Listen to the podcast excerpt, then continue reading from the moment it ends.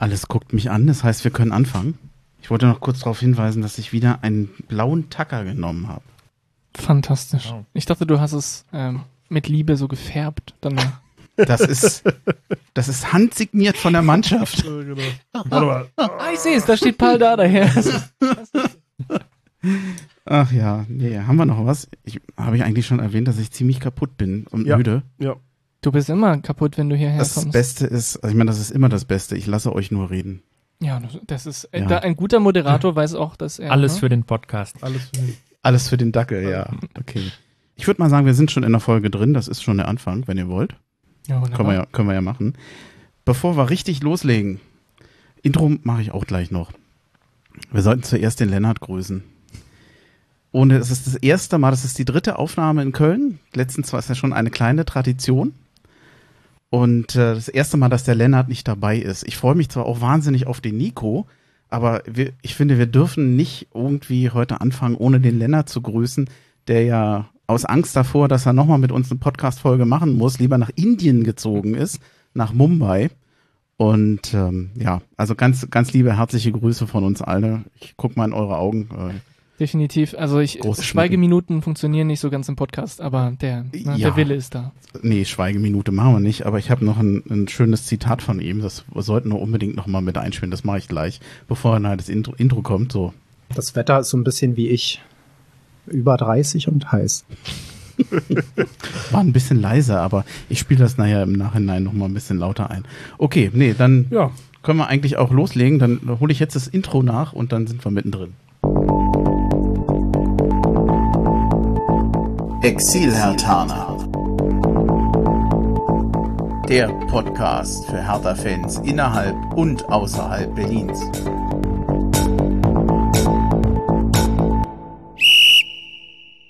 So, kommen wir zum offiziellen Teil. Hallo Hertha-Fans in Berlin, in Brandenburg und weiter weg. Also hallo Exil-Hertaner, ich bin Bremchen, ich grüße euch zum Exil-Hertaner Podcast. Wieder on Tour. Letztens noch in Kaiserslautern, jetzt in Köln beim Christoph. Danke, dass wir hier sein dürfen. Danke, dass ihr hier seid. Ja, mit dem fast alten Team. Der Robert ist wieder dabei aus Bonn. Freue mich. Grüß Hallo dich. zusammen. Und der Nico. Hallo. Ein bisschen Westen, ein bisschen nördlicher von hier sozusagen. Das können wir gleich erzählen. Habt ihr Lust auf Hertha? Vorbereitung ist vorbei jetzt. Ich habe immer Lust auf Hertha. Echt? Ja. Außer wenn Hertha spielt und bevor Hertha spielt und nachdem Hertha gespielt hat. Meistens nach dem nicht mehr. Wir haben uns alle nochmal, oder wir haben ja den Tag nochmal, oder ich gestern nochmal in die alte Folge reingehört. Und ich muss sagen, wir waren echt gut mit unseren Prognosen. Hat irgendwas gestimmt? Ich habe leider nicht mehr die ganze Folge anhören können, aber ich habe lang genug reingehört, um äh, gemerkt zu haben, dass äh, ich versucht habe, zumindest am Anfang, die Erwartungen ein bisschen runterzuschrauben, weil ich erinnere mich noch, dass äh, letzten Sommer zwar furchtbare Testspiele waren, aber es einige gab, die meinten, ja, okay, jetzt äh, ist die furchtbare Saison vorbei, jetzt kann Hertha wirklich richtig loslegen und äh, ich habe äh, noch gesagt, ja, es wird Zeit brauchen, bis die Spieler sich finden und es ist eine junge Mannschaft ist für die Zukunft gebaut, bla bla bla. Und das haben wir auch dann, erinnere mich noch, ähm, lange Monate nach Saisonbeginn immer noch gesagt, ja, wir brauchen noch Zeit und wir müssen noch abwarten, bis es dann nicht mehr ging und alles, ähm, ja, alles vorbei war. Aber Ja, dieses Debakel, das haben wir echt nicht vorhergesehen. Also, dass es so, so eine Zitterpartie wird, ähm, da, da haben wir alle nicht mitgerechnet. Wobei wir werden dich nachher nochmal preisen, wenn es Ja. um Arne Meyer geht. Ja, Da warst du zu nämlich doch prophetisch. Also wir verneigen uns vor dir. Ansonsten, ein Stichwort habe ich hier noch, 1892 hilft. Volle Pulle. Da würde ich gerne noch ein bisschen was erzählen und dann legen wir los. Ich habe es nicht groß vorbereitet, muss ich zugeben. Ich lese den Text einfach nochmal vor. Im Prinzip wollen wir gerne nochmal werben für die Aktion oder für 1892 hilft und die Aktion Volle Pulle. Was machen die? Die kaufen oder sammeln gebrauchte oder neue Alu-Mehrwegflaschen und verteilen die dann auf der Straße, also an Obdachlose. Und ähm, die Flaschen kriegen QR-Code und die haben dann Refill-Standorte, wo sie dieses Wasser wieder, wo sie Wasserflaschen wieder auffüllen können. Hat zwei Vorteile natürlich. Erstens, sie bekommen das Wasser umsonst und zweitens, sie machen das ohne groß Müll irgendwo zu erzeugen, denn sonst haben sie ja immer diese, diese Plastikflaschen bekommen. Die sammeln nach wie vor Geld dafür. Den Link dazu, auch wo man spenden kann, den werde ich nochmal ranhängen. Mm, Bei Gelegenheit, ich hoffe, dass ich es nochmal, Mit ein bisschen Glück werden wir auch nochmal direkt mit denen reden. Bei Gelegenheiten. Heute nicht. Für heute einfach nochmal, wenn ihr da spenden wollt, tut das. Link kommt mit ran. Und dann würde ich sagen, war's das auch schon dazu. Oder habt ihr noch eine Ergänzung? Wir können noch ein bisschen Lobhudelei machen, weil wir es alle toll finden. Das auf jeden Fall. Ähm, super Sache. Ähm, tolle Initiative wieder, wie so viele. Äh, ist jetzt auch den äh, Leitenden, äh, neuen Leitenden bei Hertha aufgefallen, dass da eine unglaublich aktive, engagierte Fanszene ist. Äh, insofern schön, dass das auch ankommt. Nee, ähm, dazu gar nicht mehr. Ich, ich, ich habe gesehen, wir haben noch einen Punkt auf unserer To-Do-List vergessen. Hm? Trikot? Den Jordan. Jo Der Jordan hat doch heute Geburtstag. Da sagen wir doch mal herzlichen Glückwunsch, oder? Ja, joyeux anniversaire, John. Alles Feier Gute. dich. Happy Alles Gute Birthday. zum Geburtstag. Wie alt wird er denn jetzt? 24. Oh Gott. Ist das Ich bin jung? mehr als doppelt so alt. Das tut weh.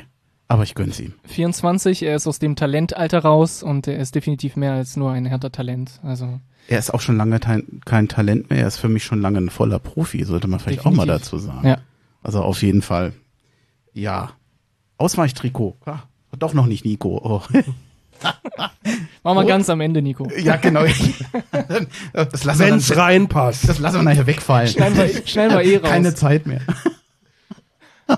Ich kann auch was zum Hertha, Roter. zum Ausweichtrikot sagen sonst. Ja, genau. Rotes Ausweichtrikot haben wir. Hatten wir schon mal. Ich finde es jetzt okay, wird mich dann gar nicht so lange aufhalten. Wie findet ihr es? Ich finde es witzig, dass ich auf Twitter schon Nachrichten gesehen habe von Union-Fans, die sich da anscheinend darüber ein bisschen lustig machen. Aha, das sind die Berlin-Farben und rot. Und ich kann das nicht so ganz verstehen. Wir haben zigmal rote Trikots gehabt und das ist halt, die Farbe von Berlin ist halt auch rot. Und ich finde es zehnmal, zehn, zehn, hunderttausendmal besser als diese pinken oder orangenen Trikots, die wir teilweise Danke, gehabt ja. haben. Ja. Und äh, mein, ich finde rote Trikots in der Regel, ähm, rote Hertha-Trikots zumindest, in der Regel ganz schön und in dem Fall, pff, das ist halt, man kann halt nicht enttäuschen mit dem dritten Trikot. Ein Ausweichtrikot werden wir eh nicht so oft sehen, hoffentlich, und dann ist gut.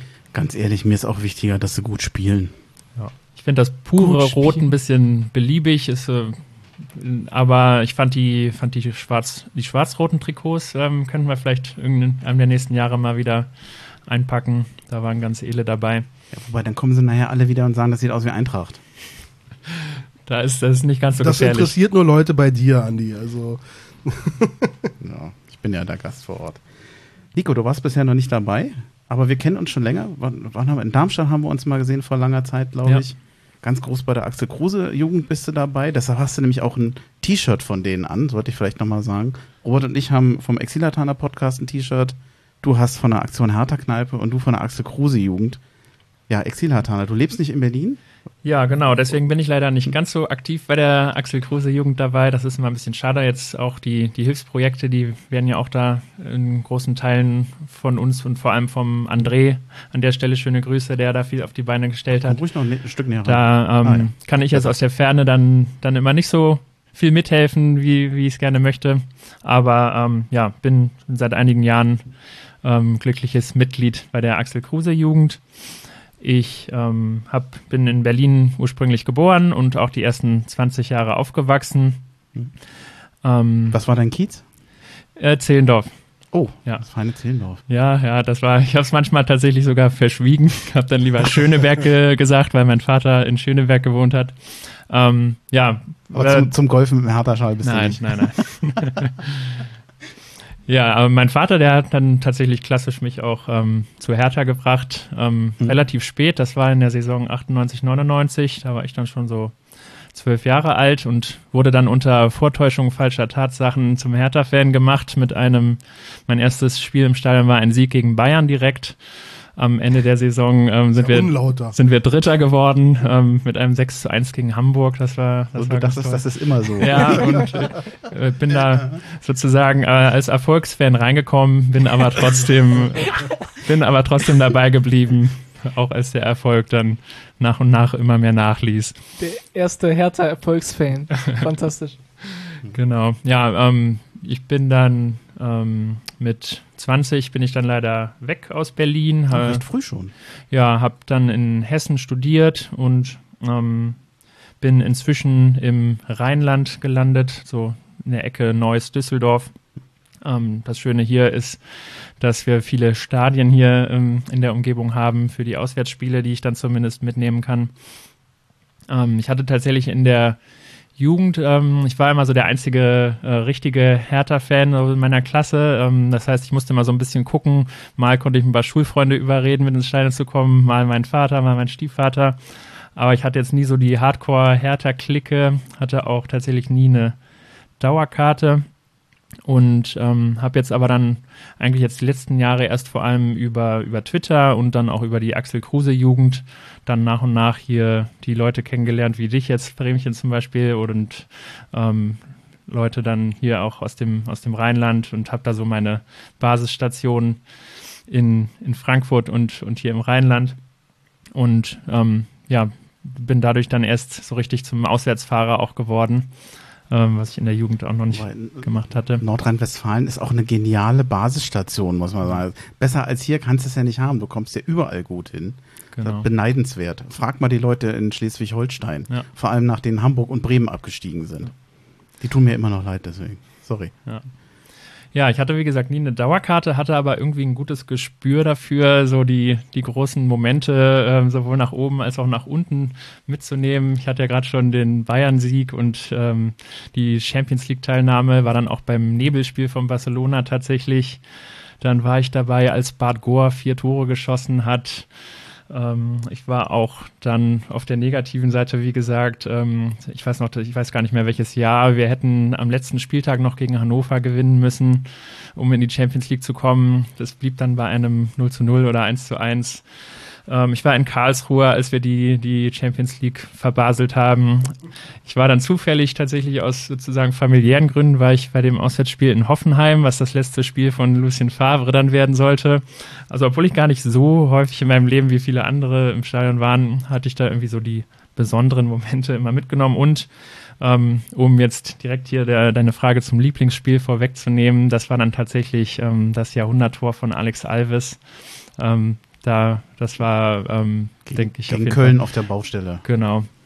Ähm, ich weiß noch, wie der, wir, hatten ja gerade das Tor kassiert und ähm, der er schoss dann drauf und ich weiß noch, wie hinter mir jemand rief, oh, was macht denn der scheiß Alves da schon wieder?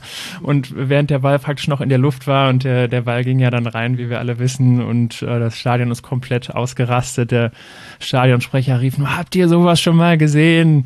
Und das, das Stadion brüllte einfach und wir haben ja dann letztendlich dann das Spiel auch noch komplett gedreht und gewonnen. Also das, das war, denke ich, definitiv ähm, mein Lieblingsspiel. Ich, ich war nicht vor Ort, aber ich kann mir vorstellen, dass das viele gar nicht mitbekommen haben. Nach dem Tor, du jubelst doch erstmal, du guckst ja erstmal, was soll denn beim Anstoß groß passieren? Da guckst du ja noch gar nicht groß hin, oder? Ja, in dem Fall war es ja, haben sich ja geärgert, wie gesagt, weil wir ja gerade das Tor äh, von den Kölnern kassiert hatten. Das äh, stimmt, da haben sicher einige noch weggeschaut. Also im Grunde genommen passiert ohne dich gar nichts bei Hertha. Ne? Ja, so, ich waren, wir waren ja gemeinsam äh, in Gelsenkirchen, haben uns da ein Spiel angeguckt. War das der Sieg in Gelsenkirchen?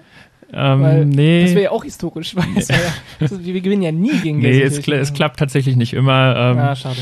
Ähm, ich, was auch ganz nett war, war das Elfmeterschießen in Dortmund im DFB-Pokal, wo wir leider auch verloren haben, aber das ähm, war auch, ähm, war ich auch ziemlich heiser danach. Ähm, also es klappt nicht immer. Und wie gesagt, manchmal geht es auch dann äh, historisch nach unten los sozusagen. Aber es ist eigentlich fast immer was los, wenn ich dabei bin. Ja, du hast eben so die großen Momente und die guten Momente erwähnt. Äh, ich hatte überlegt, hm, wie, wie viel fallen ihm da jetzt eigentlich ein? Wie viel kommen da jetzt? Muss er erst mal überlegen. Denn vor allem, ich meine, wenn man in der Nähe von Düsseldorf ist, warst du beim Relegationsspiel dabei? Da war ich tatsächlich nicht dabei, nein. Oh, denn das hätte sich ja eigentlich angeboten, das war ja mit am ja, das, dann wahrscheinlich. Nee, damals, damals war, war, ich aber noch nicht ähm, in Düsseldorf. Ja. Ach so, okay. In Düsseldorf ähm, bin ich jetzt seit 2014. Mhm. Glaubst du, dass du nochmal nach Berlin zurückkehren wirst? Hast du noch Kontakt zur Stadt? Also jetzt auch von Hertha über, über Familie? Oder? Ja, meine Familie lebt auch noch in mhm. Berlin und ähm, meine neuen Freunde aus der Axel Kruse Jugend. Ähm, also wäre natürlich schön, äh, mal wieder zurückzukommen, aber ähm, wenn es sich irgendwie mal ergibt, ähm, jobtechnisch etc., dann ähm, würde ich das sicher gerne machen, aber jetzt auch nicht auf Teufel komm raus. Mein Großer geht inzwischen auch hier im, in Nordrhein-Westfalen zur Schule. Das bricht man natürlich dann auch nicht mehr, ähm, mir nichts, dir nichts mal ab. Siehst du Berlin heute ein bisschen anders aus der Ferne? Ich habe schon den Eindruck, was mal so von außen Berlin zu betrachten. Also viele erzählen mir, dass sie manchmal auf Berlin heute ein bisschen mit einem anderen Blick gucken, ein bisschen differenzierter. Ja, also ich freue mich schon immer, immer da zu sein. Mhm. Ähm, ich finde irgendwie Berlin hat so ein besonderes Flair, einfach so ein Feeling, wenn ich in der Stadt bin, dann fühle ich mich einfach direkt ähm, wohl, was man jetzt in, in München oder Frankfurt irgendwie nicht hat. Ähm, ähm, ja, es verändert sich natürlich vieles, äh, einiges wird so ein bisschen Touri-lastiger, aber ähm, es ist immer schön, schön wieder nach Hause zu kommen. Ähm, ich glaube, dann, dann haben wir das, oder? Ja. Sei denn, du wolltest noch eine von deinen vielen Geschichten erzählen, oder? Fürs nächste Mal. Ich hätte gerne noch eine Frage, wann, weil du ja so ein gutes Gespür dafür hast, wann ist denn das nächste historische Spiel von Hertha, wo man unbedingt sein muss? Das ja. weiß ich ja leider nicht im Vorhinein, sondern immer, ich merke es immer dann erst in der Rückbetrachtung. Verdammt. Aber ich werde mal schauen, ähm, was, was dieses Jahr dann überhaupt so möglich wird. Was du auf jeden Fall machen solltest, ist auf Twitter dann immer posten, zu welchen Spielen du gehst, damit man weiß, wo potenziell ein historischer dann. Moment ja. Die sind dann ausverkauft. Okay, danke. Vielen Dank. Vielen Dank. Wollen wir zur Saisonvorbereitung kommen? Ja. Trommelwirbel. Trommelwirbel, ja. Jetzt habe ich hier eine ganze Seite voller Testspiele. Die werde ich jetzt nicht alle vorlesen, aber ich würde gerne mal ein Highlight erwähnen. Mir hat das Spiel gegen Liverpool gut gefallen. Das wird wahrscheinlich jedem gut gefallen haben. Hertha hat kein Testspiel verloren. Vielleicht ja auch mal was, was man mal anmerken kann. Aber hm, eigentlich sind es alles nur Details. Naja, ab dem ersten Pflichtspiel zählt's. Und ob du da vorher gut gespielt hast oder nicht, interessiert dann keinen mehr. Trotz allem, seid ihr zufrieden mit der, mit der Vorbereitung? Was, was gefällt euch bisher oder nicht? Sind die seid ihr neugierig? Freut ihr euch drauf? Mir gefallen zwei Aspekte ganz besonders. Erstens, im Vergleich zu letzten Sommer hatten wir eine echte Vorbereitung mit Trainingslager. Das heißt, die Mannschaft war gemeinsam, hat was erlebt als Team, hatte Teambuilding-Maßnahmen und so weiter.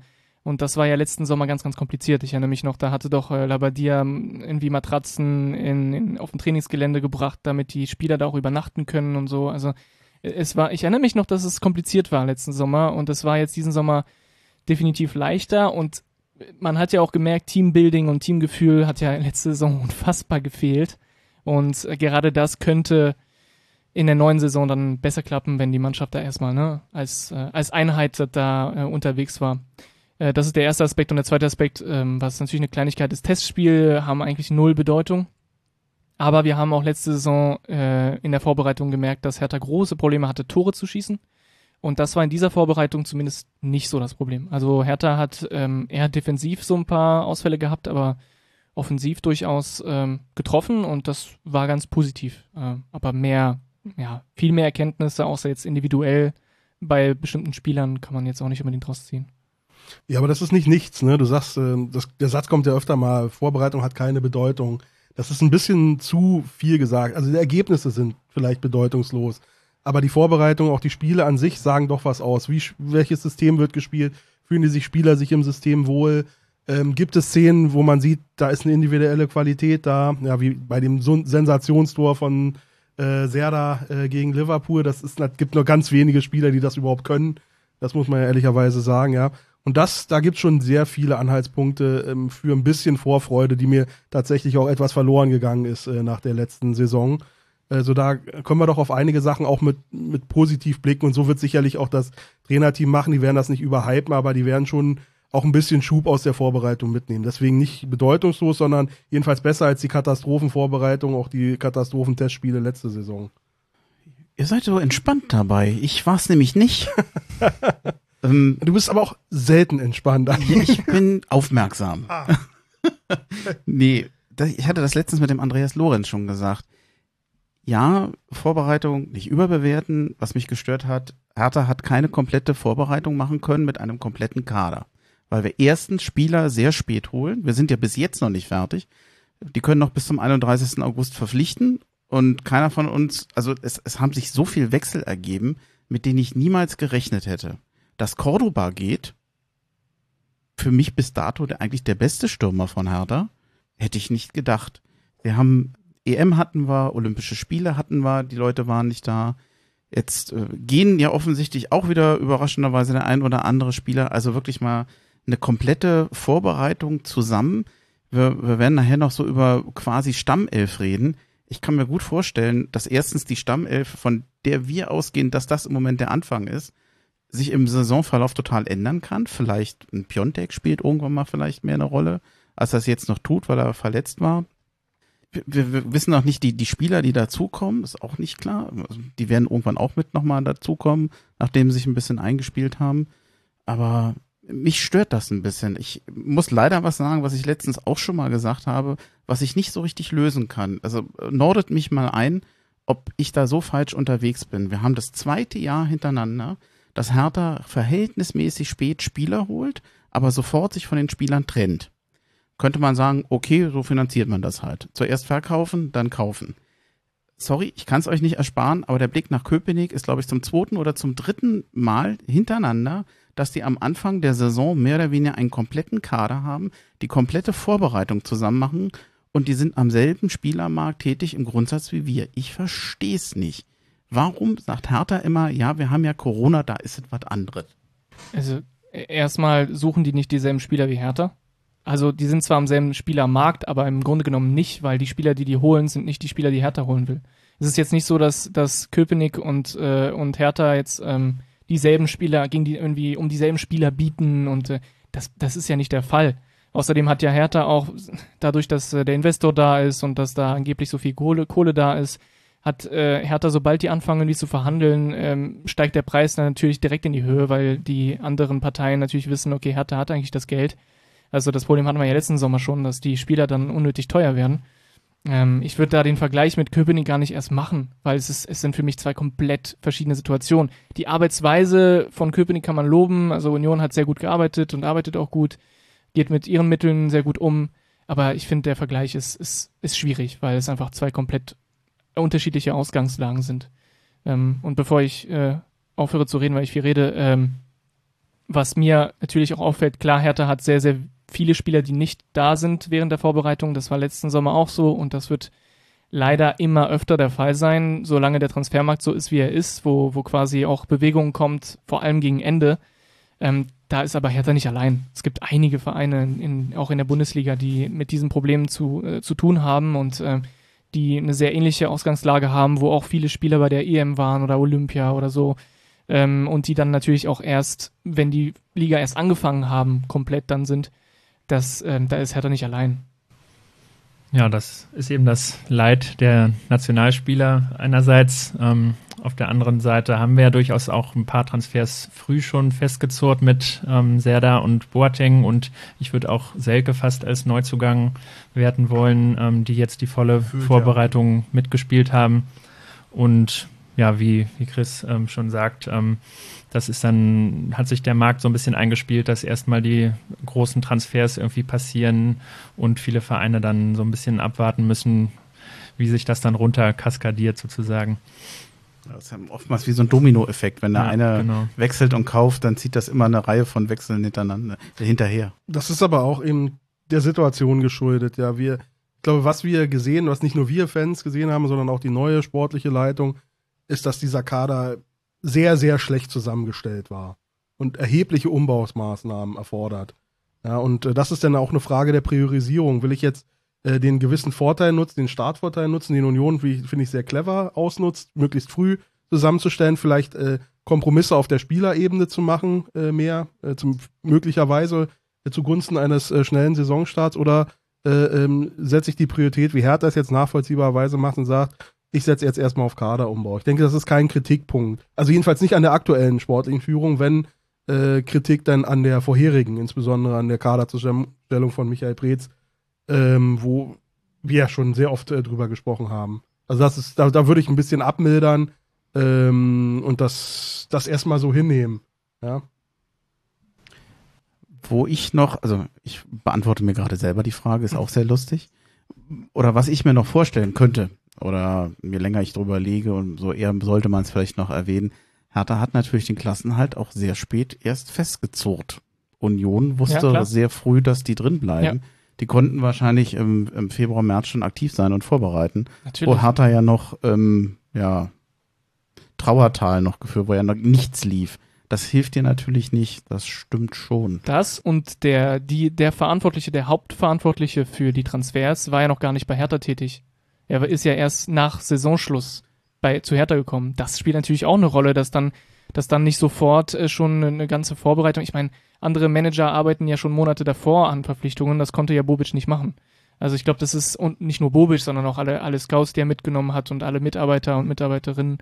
Ähm, das ist, äh, das ist auch ein Aspekt, was man im Kopf haben muss, bevor man jetzt irgendwie äh, äh, die, äh, ja, die, die Kritik raushaut. Ähm, wir müssen, wir müssen sicherlich geduldig sein, leider. Wieder. Das war ja letzten Sommer auch so, dass wir, wir haben ja auch in einem Zeitpunkt aufgenommen, letzten Sommer, wo, äh, wo der Transferschluss, äh, Transfermarkt auch noch nicht geschlossen war und wir auch gar nicht erst wussten, wie die Mannschaft aussieht. Und wir, wir haben dann auch, ich erinnere mich, gesagt, ja, wir brauchen ja noch dringend Flügelstürmer und es ist halt kein Flügelstürmer gekommen am Ende.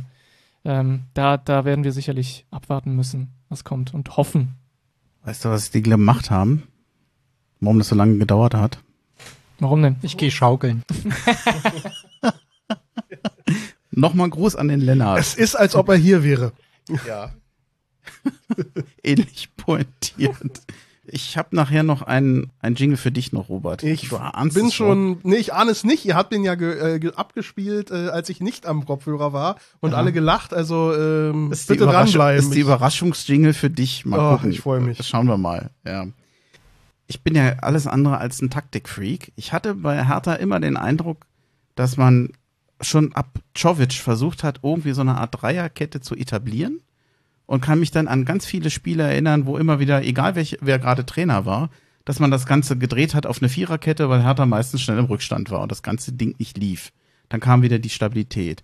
Mit äh, vor allem seit äh, da, Dada Junior, finde ich, der, wenn er in der Dreierkette ist, das hervorragend interpretiert, super macht, scheint, hatte ich den Eindruck, das scheint wieder öfter zu klappen.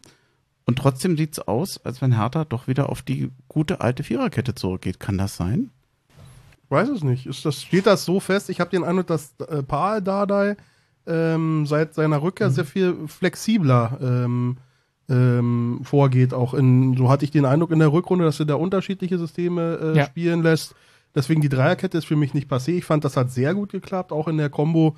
Und natürlich dem ehemaligen Bonner SC-Spieler Klünter äh, hervorheben, ja. Ähm, der da eine super Rolle hat, wahrscheinlich in allen anderen Systemen Schwierigkeiten hat, aber in einer Dreierkette, meinetwegen gegen einen, schwächer eingeschätzten Gegner, wo man dann sehr hoch stehen kann, ist er ein Spieler, der unfassbar schnell ist und eben die Stürmer noch holen kann. Und das ist auch letzte Saison super passiert. Also da kann ich mir an viele Szenen erinnern. Das läuft ihm natürlich gerade zu. Deswegen rechne ich, also ich rechne auf jeden Fall damit, dass wir nächste Saison in verschiedenen Spielen, entweder wo wir uns sehr ähm, äh, stark offensiv sehen wollen, dann offensiv interpretiert oder auch defensiv interpretiert, wenn wir uns eben nicht so stark sehen, dass wir da eine Dreierkette erleben werden. Da bin ich ziemlich sicher. Eine, eine Mannschaft muss ja auch beides können. Also du kannst ja nicht in die Saison gehen und sagen, wir können nur Viererkette und alles andere nicht. Das geht ja nicht. Du musst ja je nach Gegner und je nach Personallage, es ist ja auch jetzt so, dass äh, Boyata noch nicht bei 100 Prozent ist, werden wir ja darauf noch eingehen und dann wird wahrscheinlich eher eine Viererkette gespielt werden. Wenn du alle Innenverteidiger hast, kannst du wahrscheinlich eher eine Dreierkette spielen. Denn eine Mannschaft wird ja beides trainieren und wird ja beides können müssen. Und deswegen glaube ich nicht, dass jetzt Dardai, also wie Robert schon gesagt hat, dass jetzt Dardai jetzt irgendwie festgesetzt hat, wir spielen jetzt mit Viererkette in dieser neuen Saison, sondern das wird, wir werden sicherlich beides sehen.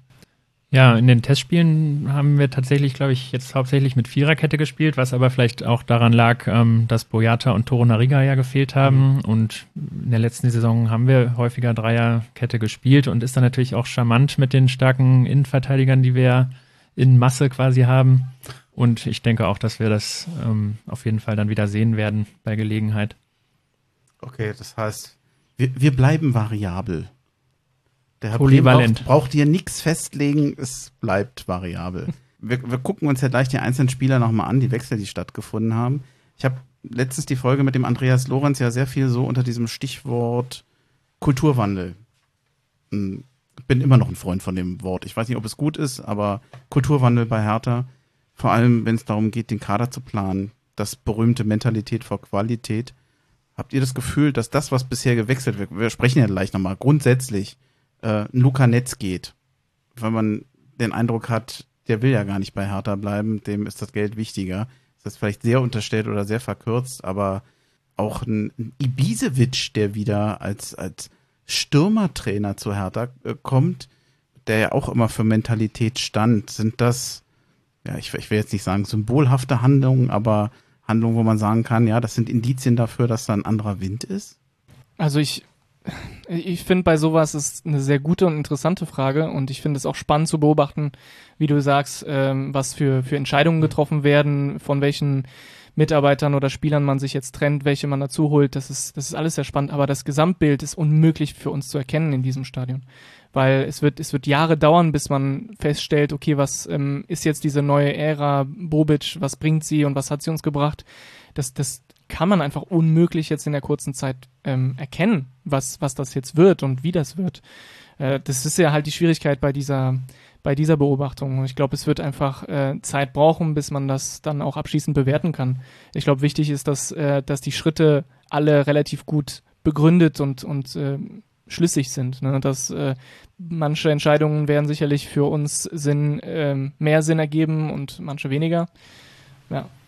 Ja, auch allen voran natürlich ähm, Boateng, der ja, denke ich, auch mit dem Ziel, äh, das ist ja das ein Riesenpaket an Identifikation und Mentalität und ähm, jetzt auch gerade in Kombination noch mit Ibisevic und Dalai und Zecke, ähm, dass, dass da natürlich, man sieht, dass darauf hingearbeitet wird und ja, ob es dann tatsächlich klappt, das, das müssen wir natürlich hoffen, ja. Der hat doch zum Einstand dieses tolle Barbecue gegeben, ne? Da wäre ich ja gerne dabei gewesen. Das sah toll aus. Wir können ihn ja für die nächste Folge einladen. Vielleicht äh, macht er für uns ein Barbecue hier in Köln. Auch gut. Also es kann natürlich Boateng nicht so gut sein oder wie den, der gegrillt hat. es, es wird natürlich nicht so gut sein wie die Steaks bei Kann, Robert. kann es nicht, kann es nicht. Ich zeige dem den Prinz mal, wie das geht. ähm, nee, Stichwort Kulturwanne, da würde ich gerne nochmal drauf eingehen. Ähm, äh, ich gehe nochmal einen Schritt zurück an Klinsmanns Tagebuch. Ähm, ähm, aber er hat, er hat viel Sch- Quatsch geschrieben, aber er hat an einem Punkt, äh, da hat er, glaube ich, aus meiner Sicht wirklich den Nagel an den Kopf äh, auf den Kopf getroffen. Vielleicht eine sehr amerikanische Sichtweise, aber ich finde, ähm, ich finde, sie trifft einfach den Punkt. Er hat einfach gesagt, ähm, Spieler passen sich dem Niveau des Clubs an, ja, und der, der Mentalität und der Leistungseinstellung des, der ganzen Organisation. Und bei Hertha ist es so, dass dieser, diese Mentalität von oben bis unten nicht stimmt. Und die Spieler kommen und schlechter werden. Und du kannst hier die Götter holen und die werden schlechter werden. Die werden sich nach unten anpassen. Und das ist mein Gefühl, dass ich äh, zumindest über die Ägide Preetz äh, hatte. Es ist ein, äh, eine Mentalität der ge gebremsten Ambitionen, der schnellen Selbstzufriedenheit, ähm, der wenig für, für Hochleistungssport, äh, das muss man ja mal sagen, Profi-Hochleistungssport, zu wenig äh, leistungsfördernden, Anreize setzenden Mentalität im Club geschüttet. Und hier setzt man ganz bewusst auf allen Ebenen, muss man sagen, ganz andere Anreize. Und das gefällt mir erstmal sehr gut. Das ist aus meiner Sicht genau der richtige Ansatz. Ähm, und in der Tat, dann müssen wir dann die Ergebnisse abwarten. Ja, aber ähm, dass man das da aus dieser Kuschelecke rauskommt, ich werde bei der einen oder anderen Position noch ein paar Beispiele geben. Das finde ich erstmal sehr, sehr gut. Stand gestern hatten wir 8 Millionen Euro ausgegeben in neue Spieler. Denn der Rest war ja überwiegend ablösefrei oder kam nach Laie zurück. Also wurde nichts ausgegeben. Jetzt gibt es seit gestern, also ich habe jetzt heute noch nicht ins Internet geguckt, weil ich bin ja nur auf der Autobahn gewesen. Ich weiß nicht, ob es sich, gab es schon irgendeine Informat äh, offizielle Information zu Marco Richter? Ich habe jetzt, ich war vorhin noch mal ganz kurz auf der Hertha-Webseite von äh, auf Facebook und da habe ich Nico äh, guckt gerade. Nee, Ähm, der ist ver äh, verbotenerweise im Internet. Ähm, aber es gab noch nichts äh, Offizielles. Aber das klang schon sehr weit fortgeschritten. Lassen, wir's, lass uns doch mal auf der Basis diskutieren. Ja, also es äh, klang für mich auch so, als wenn man eigentlich nur noch auf Vollzug meldet, so wie es bei Luca Netz der Fall war. Demnach, irgendwo zwischen sieben und acht Millionen Euro will Hertha dann in einem ja, Tauschgeschäft, kann man jetzt nicht sagen, in einem Ringgeschäft mit äh, dem FC Augsburg, machen. Marco Richter, der ist 23 Jahre alt, muss ich auch nochmal nachgucken. Ja noch junger Spieler. Ist aber, glaube ich, auch so ein Eigengewächs bei Augsburg, wie Luca Netz bei Hertha BSC war. ich betone das kurz. Und ja, ich, ich kenne ihn nicht so wahnsinnig gut. Stürmer, Flügelspüler. Äh, jetzt habe ich schon wieder Flügelspüler gesagt. das gibt's doch nicht. Warum zum x-ten Mal sage ich Flügelspüler? Spült die Seiten ab. Ich weiß auch nicht. Ähm, Flügelspieler. Sehr va- variabel wohl einsetzbar, aber ich bin mir nicht so ganz sicher. Sieben bis acht Millionen ist eine ganz schöne Kante. Ich glaube, der eine oder andere Augsburg-Fan ist so ein bisschen am Lächeln, denn so doll hat er sich zuletzt bei Augsburg auch nicht entwickelt. Hm. Also ich muss zugeben, ich kannte ihn tatsächlich vorher gar nicht. Äh, was ich dann immer mache, dass ich erstmal mir so die groben Leistungsdaten ähm, anschaue und da war jetzt nicht allzu viel an Toren und Vorlagen in den letzten Jahren aufgelaufen. Ähm, als Backup für, für Luke Bacchio vielleicht ganz nett, aber dann für 8 Millionen, ähm, ja, mh, da wird man erstmal ein bisschen skeptisch. Ähm, ich würde es aber auf jeden Fall die, den Wechsel von Meier und Richter ähm, getrennt sehen. Man, viele haben das jetzt versucht, so als Paket zu bewerten. Das bringt, glaube ich, Position nichts. Her, ne? Ja. Ähm, insofern mit dem Abgang von Meier kann ich ehrlich gesagt leben. Da kann ja vielleicht Robert auch gleich nochmal was zu sagen. Ähm, aber ähm, ja, bei dem Zugang von Richter bin ich erstmal skeptisch.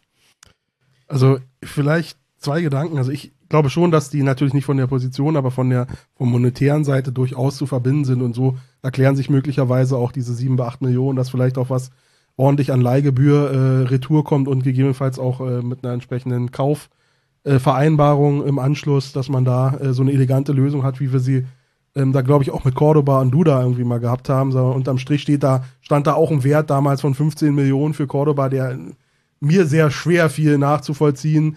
Ähm, aber dafür haben wir auch einen sehr, sehr guten Preis für Duda gekriegt, der mhm. auch nicht nachvollziehbar war. Das vielleicht zum, äh, zur monetären Ebene. Zur sportlichen, ich erinnere mich sehr gut an den Spieler, als er seine Durchbruchssaison hat und da war das spektakulär. Das muss ich wirklich sagen. Ich war begeistert von diesem Spieler und bin auch deswegen, und das ist noch der Eindruck, unter dem ich stehe, weil ich natürlich hoffe, dass er an diese, an diese Leistung anknüpfen kann. unglaublich dynamisch und zweikampfstark mit tollem Schuss, ja, also wirklich unglaublich toller Schusstechnik und Schusskraft. Also das ist das, was bei mir im, im Kopf noch rumschwebt, in, in dem Wunsch natürlich, dass er daran anknüpfen kann. Also ich, ich find's geil.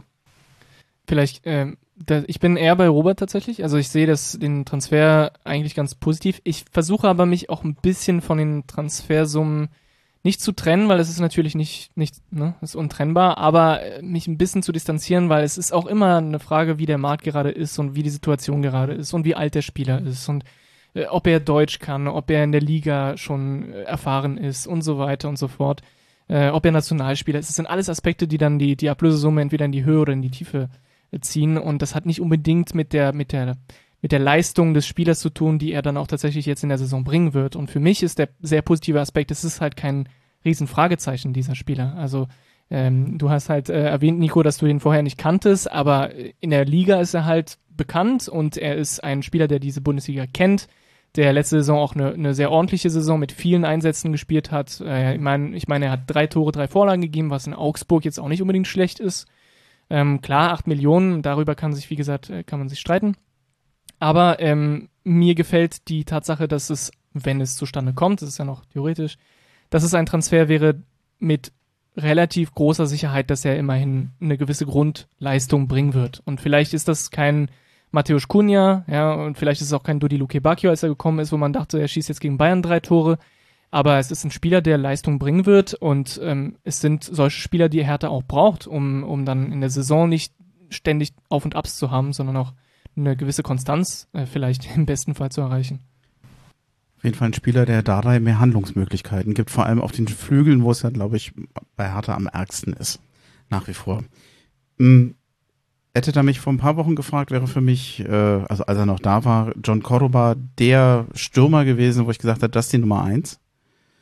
Mm, der ist gegangen und man hat mit Davy Selke einen alten Bekannten wieder, der im Moment eine sehr gute Vorbereitung spielt, aber wobei er ich meines Erachtens im Training immer alles gibt, der also Vorbereitung und Training äh, wichtig wird sein, dass er es nachher in den Spielen auch bringt. Ich, ich tue mich äh, immer noch ein bisschen schwer, dieser Tausch Cordoba gegen Selke ist für mich immer noch eher mit Fragezeichen verbunden, weil ich nicht wirklich weiß, ob sich Selke diese Woche, äh, diese Woche, diese Saison wirklich durchsetzt. Also ich hoffe es, keiner von uns weiß es, aber ich habe immer halt so leise Bedenken und denke, na, ich wünsche es ihm, ich wünsche es Hertha, ich wünsche es uns, aber es ist immer so mit einem Fragezeichen versehen, ob er diesen, ja, diesen, diesen, die, diese leichten Schritte, die nach unten, die er gemacht hat, weniger Tore geschossen, weniger Einsatzzeiten, das ging ja jetzt so seit drei, drei, vier Jahren bei Hertha und bei Bremen, ob er da rauskommt.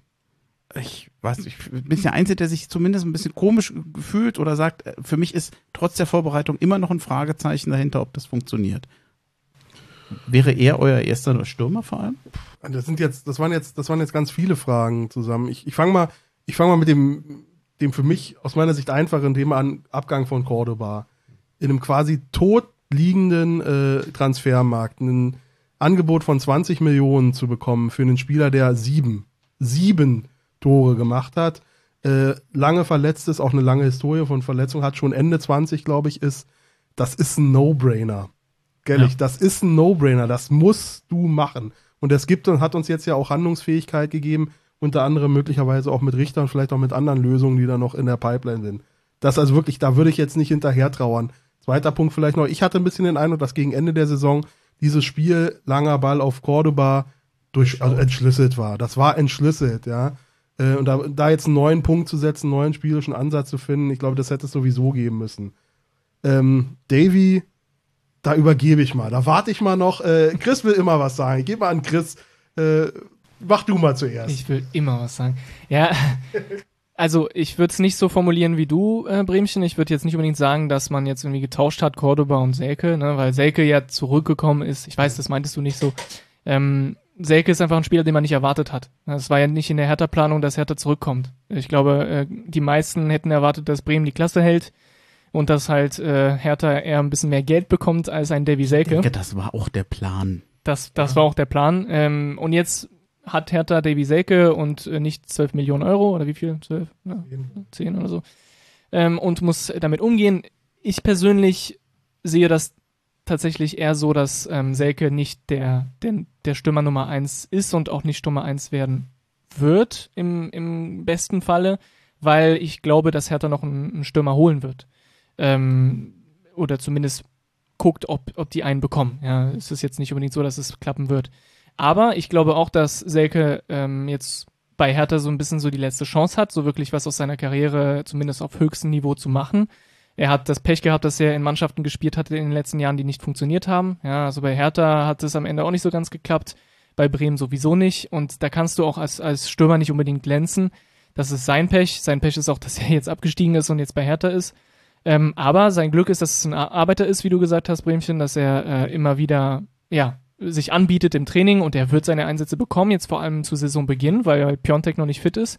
Er wird spielen bei uns am Anfang und wenn er da gute Leistung bringt, warum sollte er dann nicht weiterspielen? Also für mich ist es eher so eine Sache, gut, dass er da ist, ja, weil wir, wir mussten ihn nicht extra kaufen, er ist jetzt da.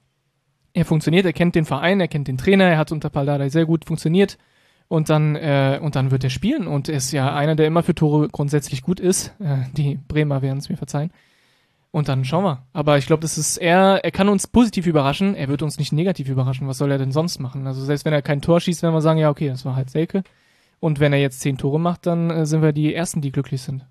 Ja, da kann ich soweit erstmal nur zustimmen, dass du erstmal skeptisch bist, ähm, ob er jetzt wirklich für uns viele Tore schießen kann, ist verständlich, nachdem er jetzt, ich hatte kürzlich geschaut, die letzten ungefähr 65 Spiele ähm, für Hertha und Bremen hat er irgendwie fünfmal getroffen. Witzigerweise waren das alles ähm, nur Tore gegen Ex-Vereine von ihm. Ähm, davor hatte er natürlich ähm, eigentlich eine tolle Einstiegssaison bei Hertha, hat relativ viele Tore geschossen. Und, ähm, ich weiß noch, also ich habe ihn eigentlich schon als Nationalspieler gesehen. Ich glaube, du hattest das kürzlich auch schon mal gesagt. Und dann hatte er einmal diese Lungenverletzung, wo, wo er die komplette ja. Vorbereitung ausgefallen war. Hatte dann schon Schwierigkeiten, wieder reinzukommen. Ähm, dann kamen durchaus nochmal einige, einige Vorlagen zumindest, wenn auch nicht so viele Tore. Und dann hatte er nochmal eigentlich nur eine kleinere Verletzung, aber danach war dann irgendwie die Luft ähm, gefühlt raus und dann kam jetzt inklusive, inklusive erstmal des Trainerkarussells bei Hertha und dann derzeit bei Bremen kam da natürlich wenig bei rum, aber ähm, wir können da nur hoffen, dass das, dass Dada das jetzt nochmal schafft. Ähm, er hatte wohl, ich dachte auch ursprünglich, dass Selke dann vielleicht doch nochmal weiter verliehen oder abgegeben wird, selbst nachdem er jetzt von Bremen zurückkam. Aber Dada hat wohl früh gesagt, ähm, dass er da nochmal mit ihm plant und ja durchaus gute Erfahrungen mit ihm gemacht hat. Wer, Und Wäre er dein, dein Stürmer Nummer 1 Moment? Wäre er in deiner Stammelf, wäre er da drin gedanklich? also jetzt kurzfristig erstmal gegen Meppen auf jeden Fall, ähm, weil ja Jovetic auch noch ähm, schwer verletzt war, der jetzt erst, erst wieder ins Training eingestiegen ist. ich meine, er hat die heißt- Vorbereitung mitgemacht, er war, hat eine gute Vorbereitung gemacht. Eigentlich Jetzt für den, jetzt für den Moment sehe ich ihn klar als, Mhm. ähm, als ersten Stürmer und da müssen wir natürlich gucken, wie dann jetzt ähm, Piontek zurückkommt und ähm, Jo- Jovetic dann vielleicht sich auch da einfinden kann. Wenn man vom klassischen Stürmer spricht, also so den, den, den Cordoba, den Selke, bräuchten wir da noch einen oder würdest du, denn Piontek ist ja auch noch da, also äh, Aber Piontek ist ein Spieler. Wen haben wir denn sonst? Also wenn jetzt, wenn man Selke rausrechnet, das, äh, weil, weil es so ein bisschen eine Wundertüte ist in dieser Saison, ne? Dann hat man nur Piontek. Und dann gibt's halt keinen anderen. Und ein Piontek, der schwer verletzt ist und der jetzt in der Reha ist und der erst wahrscheinlich im September wirklich loslegen kann. Also, äh, und Jovetic hast du angesprochen, aber Jovetic ist kein, kein klassischer Stürmer. Das ist so ein Offensiv-Allrounder, der wird wahrscheinlich eher nicht in der Spitze spielen, sondern eher kurz dahinter wahrscheinlich. Oder vielleicht auf der, auf den Außen mithelfen oder ich glaube nicht, dass das äh, so eingeplant ist. Dardai hat ja auch Luke Bacchio äh, im Sturm getestet und hat sich dann sehr geärgert, weil Luke Bacchio nie im Strafraum war. Ähm, ich, ich finde persönlich schon, dass wir äh, noch einen Stürmer bräuchten und vielleicht wartet Hertha auch ein bisschen ab, um zu gucken, wie, wie macht sich Selke in den ersten Spielen. Wenn Selke jetzt auf einmal total explodiert und Tore im Fließband schießt, dann ist es vielleicht nicht nötig, einen extra Stürmer zu holen. Denn, wenn der jetzt mal, ja, okay, äh, ich weiß nicht, ob man es vergleichen kann, aber wir haben jetzt einen, nee, zwei Abgänge haben wir. Den in Gankam und den Cordoba. Und wir haben drei Neuzugänge. Selke, Jovetic und Marco Richter. Äh, Jovetic und Richter mutmaßlich eher für die Außen. Für Cordoba ist Selke gekommen. Ja, ich weiß nicht. Tut mir ein bisschen leid, dass sie einen Gankam doch haben gehen lassen, um dem Spielzeit zu geben. Ja, da weiß ich nicht. Ja, bei dann kam es vor allem die Verletzung fies, ne? Das ist ja das, Ja. das äh, Ungünstige. das konnte man ja nicht wissen vorher. Nee, nee, klar. Jetzt ist er erstmal weg.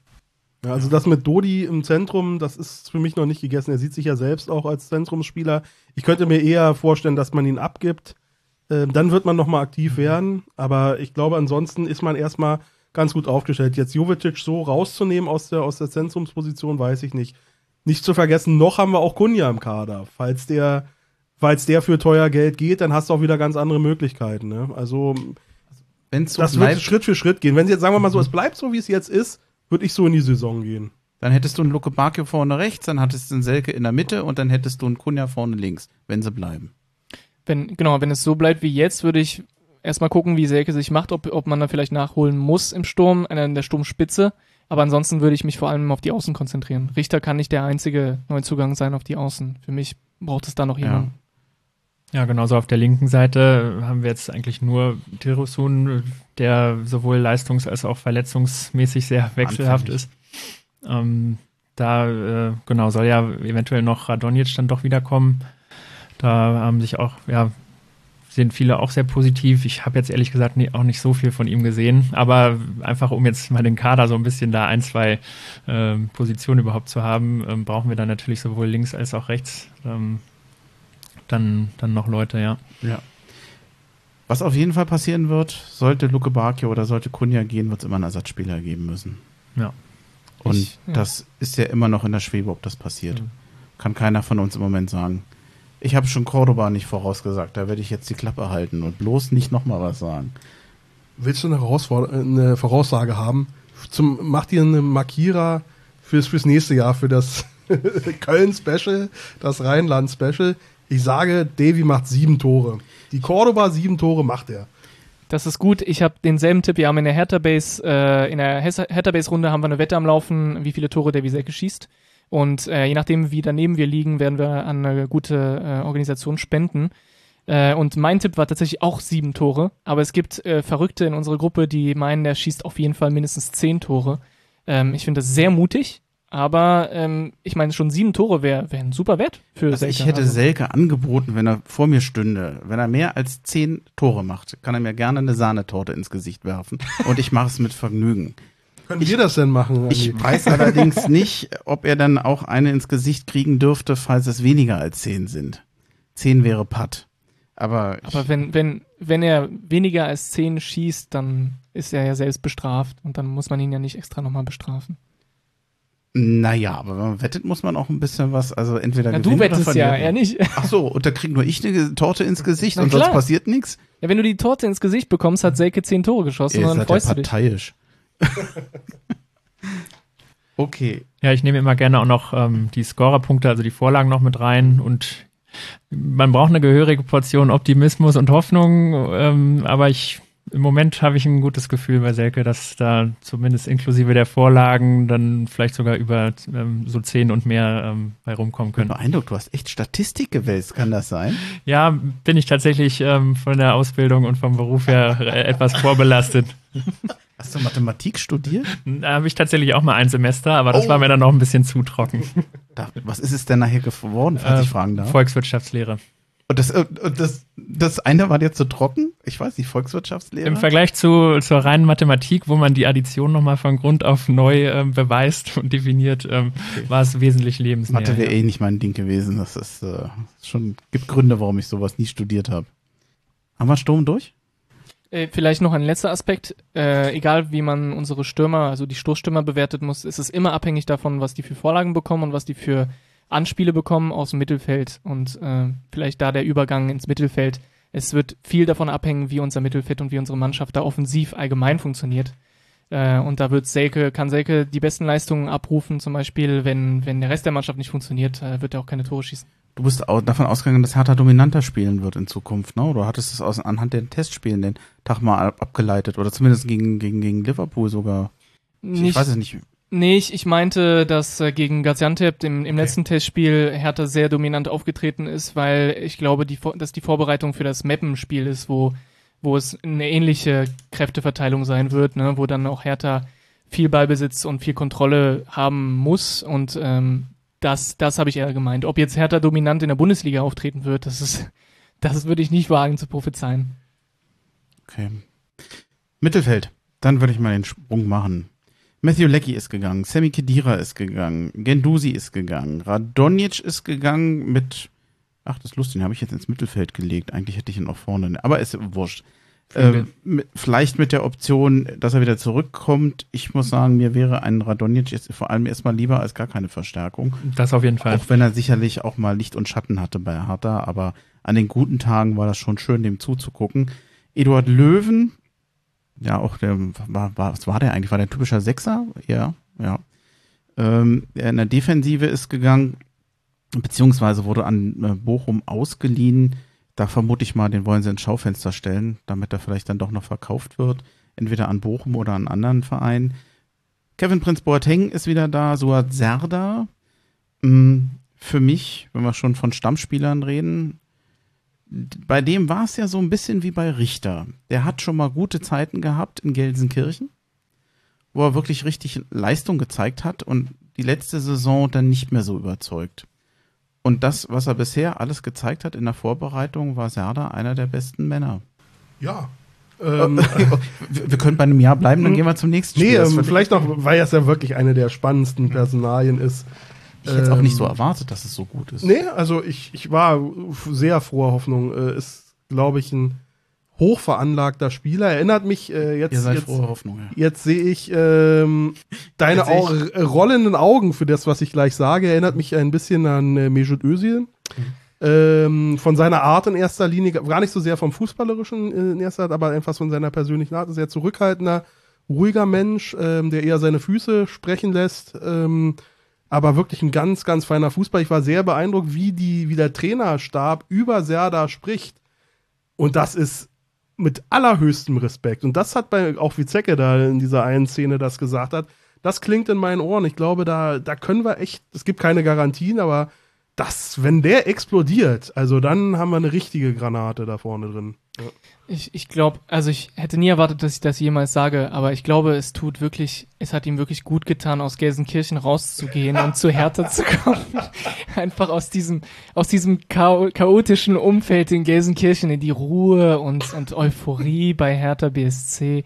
Nein, aber äh, die letzte Saison ist einfach nicht, du kannst die Spieler, die in Gelsenkirchen gespielt hast, äh, haben, nicht individuell bewerten, was letzte Saison angeht. Das ist für mich einfach nicht möglich.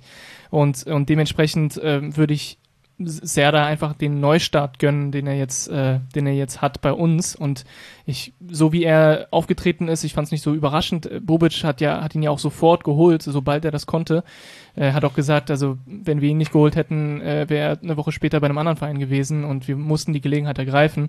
Das äh, klingt nach einem Manager, der extrem überzeugt ist und ähm, ich sehe das ähnlich. Ich glaube, er wird diese Saison, wenn er fit bleibt, ähm, auf jeden Fall gesetzt sein. Falls, falls du zu Serda noch was sagen willst, nimm mal ruhig Boateng mit rein, wie der dir gefallen hat. Ja, also zu Serda kann ich eigentlich nichts mehr weiter zufügen. Bin da auch ähm, jetzt sehr positiv gestimmt und würde auch sagen, das Jahr in Schalke, das kann man abschreiben. Ähm, Entschuldigung, Gelsenkirchen natürlich. Ich bin, ich nehme es da nicht so genau. Ähm, ich bin generell sehr offen auch, äh, gerade wenn man jetzt rumkommt, dann bin ich auch für die lokalen Vereine relativ im, äh, zumindest wohlwollend. Habe tatsächlich ähm, Bekannte, die Düsseldorf-Fans sind, Köln-Fans, ähm, selbst Gelsenkirchener waren ein paar nette dabei. Ähm, ja, aber zurück zu, ähm, zu Boateng. Ähm, ich war, war ja jetzt großer Fan ähm, von dem Transfer, hatte ich ja vorhin schon gesagt. Ähm, alleine in puncto ähm, äh, so, ja, Führung und und auch Identifikation. Ähm, und gerade er kann dann vielleicht auch so einen etwas ruhigeren Typ wie Serda dann, dann, dann auch mitnehmen. Ähm, das ist natürlich die Frage, inwiefern er jetzt ähm, auch über 90 Minuten wird er wohl nicht allzu viele Spiele machen können. Im Moment sagte da da jetzt ähm, so für 60 Minuten reicht's. Ich denke auch, dass er jetzt gegen Meppen und dann vielleicht auch die nächsten Spiele zumindest starten kann.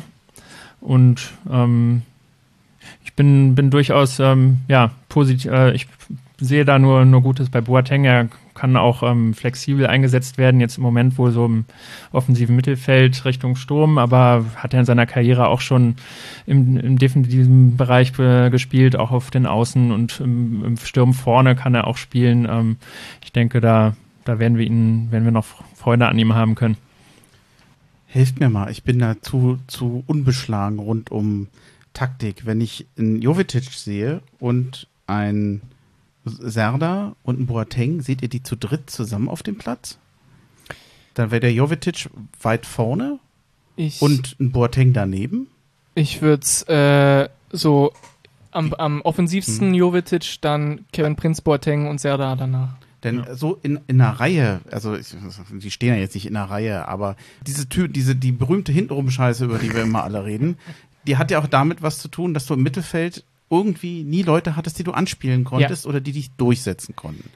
Mm, ich habe ja die Hoffnung, dass mit diesen Spielern, die als Ballverteiler, als, als Ballbehaupter Hertha endlich da mal weiterhelfen. Denn wir reden zwar über Flügel, das macht dich dann natürlich schnell in der Offensive, macht mehr Chancen, du wirst Flanken geführt, diese haben selber Torgefahr. Aber auch so dieses Manko, wir kriegen den Ball nicht nach vorne, deshalb spielen wir immer hinten rum. Ich hätte ja schon die Hoffnung, dass die das lösen können. Ich vermute aber, dass so ein Boateng ich weiß nicht, der wird eher einen der anderen Spieler ablösen, als dass er ihn wahrscheinlich äh, ergänzt. Aber äh, also ich, doofe Frage. Sorry. Ich glaube, auch vom Fitnesszustand ist es im Moment eher Boateng oder Jovetic, mhm. dass der eine für den anderen dann eingewechselt wird. Ähm, grundsätzlich könnten die natürlich auch zusammenspielen, stelle ich mir auch schön vor. Aber ja, ich denke, bei beiden reicht es im Moment nicht für viel mehr als eine Halbzeit. Meine Frage an die Fußballexperten. Ihr seht tatsächlich äh, Boateng offensiver als den Serda, ja? Auf jeden Fall. Ja?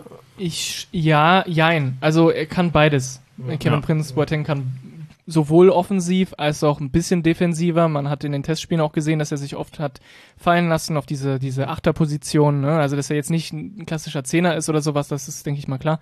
Äh, das, was du angesprochen hast, Bremchen, ist super wichtig, weil genau dieser Aspekt hat Dada äh, gelobt bei Serda und meinte, endlich haben wir einen Spieler, der die Tiefe auch sucht. Ein zentraler Mittelfeldspieler, der die Tiefe sucht. Und das hatte Hertha sehr selten. Darida ist zwar einer, der es manchmal gemacht hat, aber das ist eher einer, der sich überall verteilt hat, ne? Arne Meyer? hm, ja, da kommen wir nachher dazu. Ich glaube. Gleich noch dazu. Da lasse ich auch lieber äh, einen anderen von unseren äh, Podcastern hier reden. Äh, aber genau dieser Aspekt mit dem, mit dem äh, in die Tiefe gehen und äh, auch in der Lage sein, von seiner Position aus äh, sich offensiv auszurichten, da ist, äh, da wird Serda sehr wertvoll sein und so einen Spieler hatten wir bisher noch nicht. Und äh, ja, Jovetic ist für mich klar einer, der auch die Bälle vorne verteilen kann, aber das ist einer der, seine Startposition wird definitiv offensiver sein als die von, äh, von Prinz oder von ähm, Serda. ich will nicht alle Spieler aus dem Mittelfeld jetzt besprechen. Ich würde zumindest gerne nochmal erwähnen, dass Dennis Jaschemski natürlich auch wieder da ist, weil wir ja reden äh, Flügel vorne. Da gibt es nicht nur einen Del Rosso, der Jaschemski hat das in der Vorbereitung teilweise richtig gut gemacht. Hat mir gefallen. Ich würde ihn auch gerne behalten als, als Backup, als Nachwuchsspieler für die Position. Also ich würde mir wünschen, er bleibt. Mal gucken, wie er sich entwickelt. Zuletzt hat er sich ja nicht durchgesetzt. Mannheim und Paderborn sind ja schon zweite Liga gewesen und dritte, glaube ich.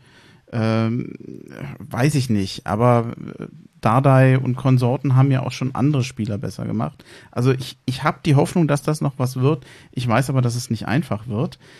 Bei Toussaint. Sehr gut. Wunderbar. Ja, das habe ich schon fast gehaucht. Das ist schon fast ein Erotik-Podcast, wenn ich das so sage. Das, das hast du perfekt gesagt. Ja, Ne? da bin ich mir manchmal gar nicht sicher. Fällt der eigentlich, kann es sein, dass der in Zukunft eher Probleme hat, in die Stammelf zu kommen?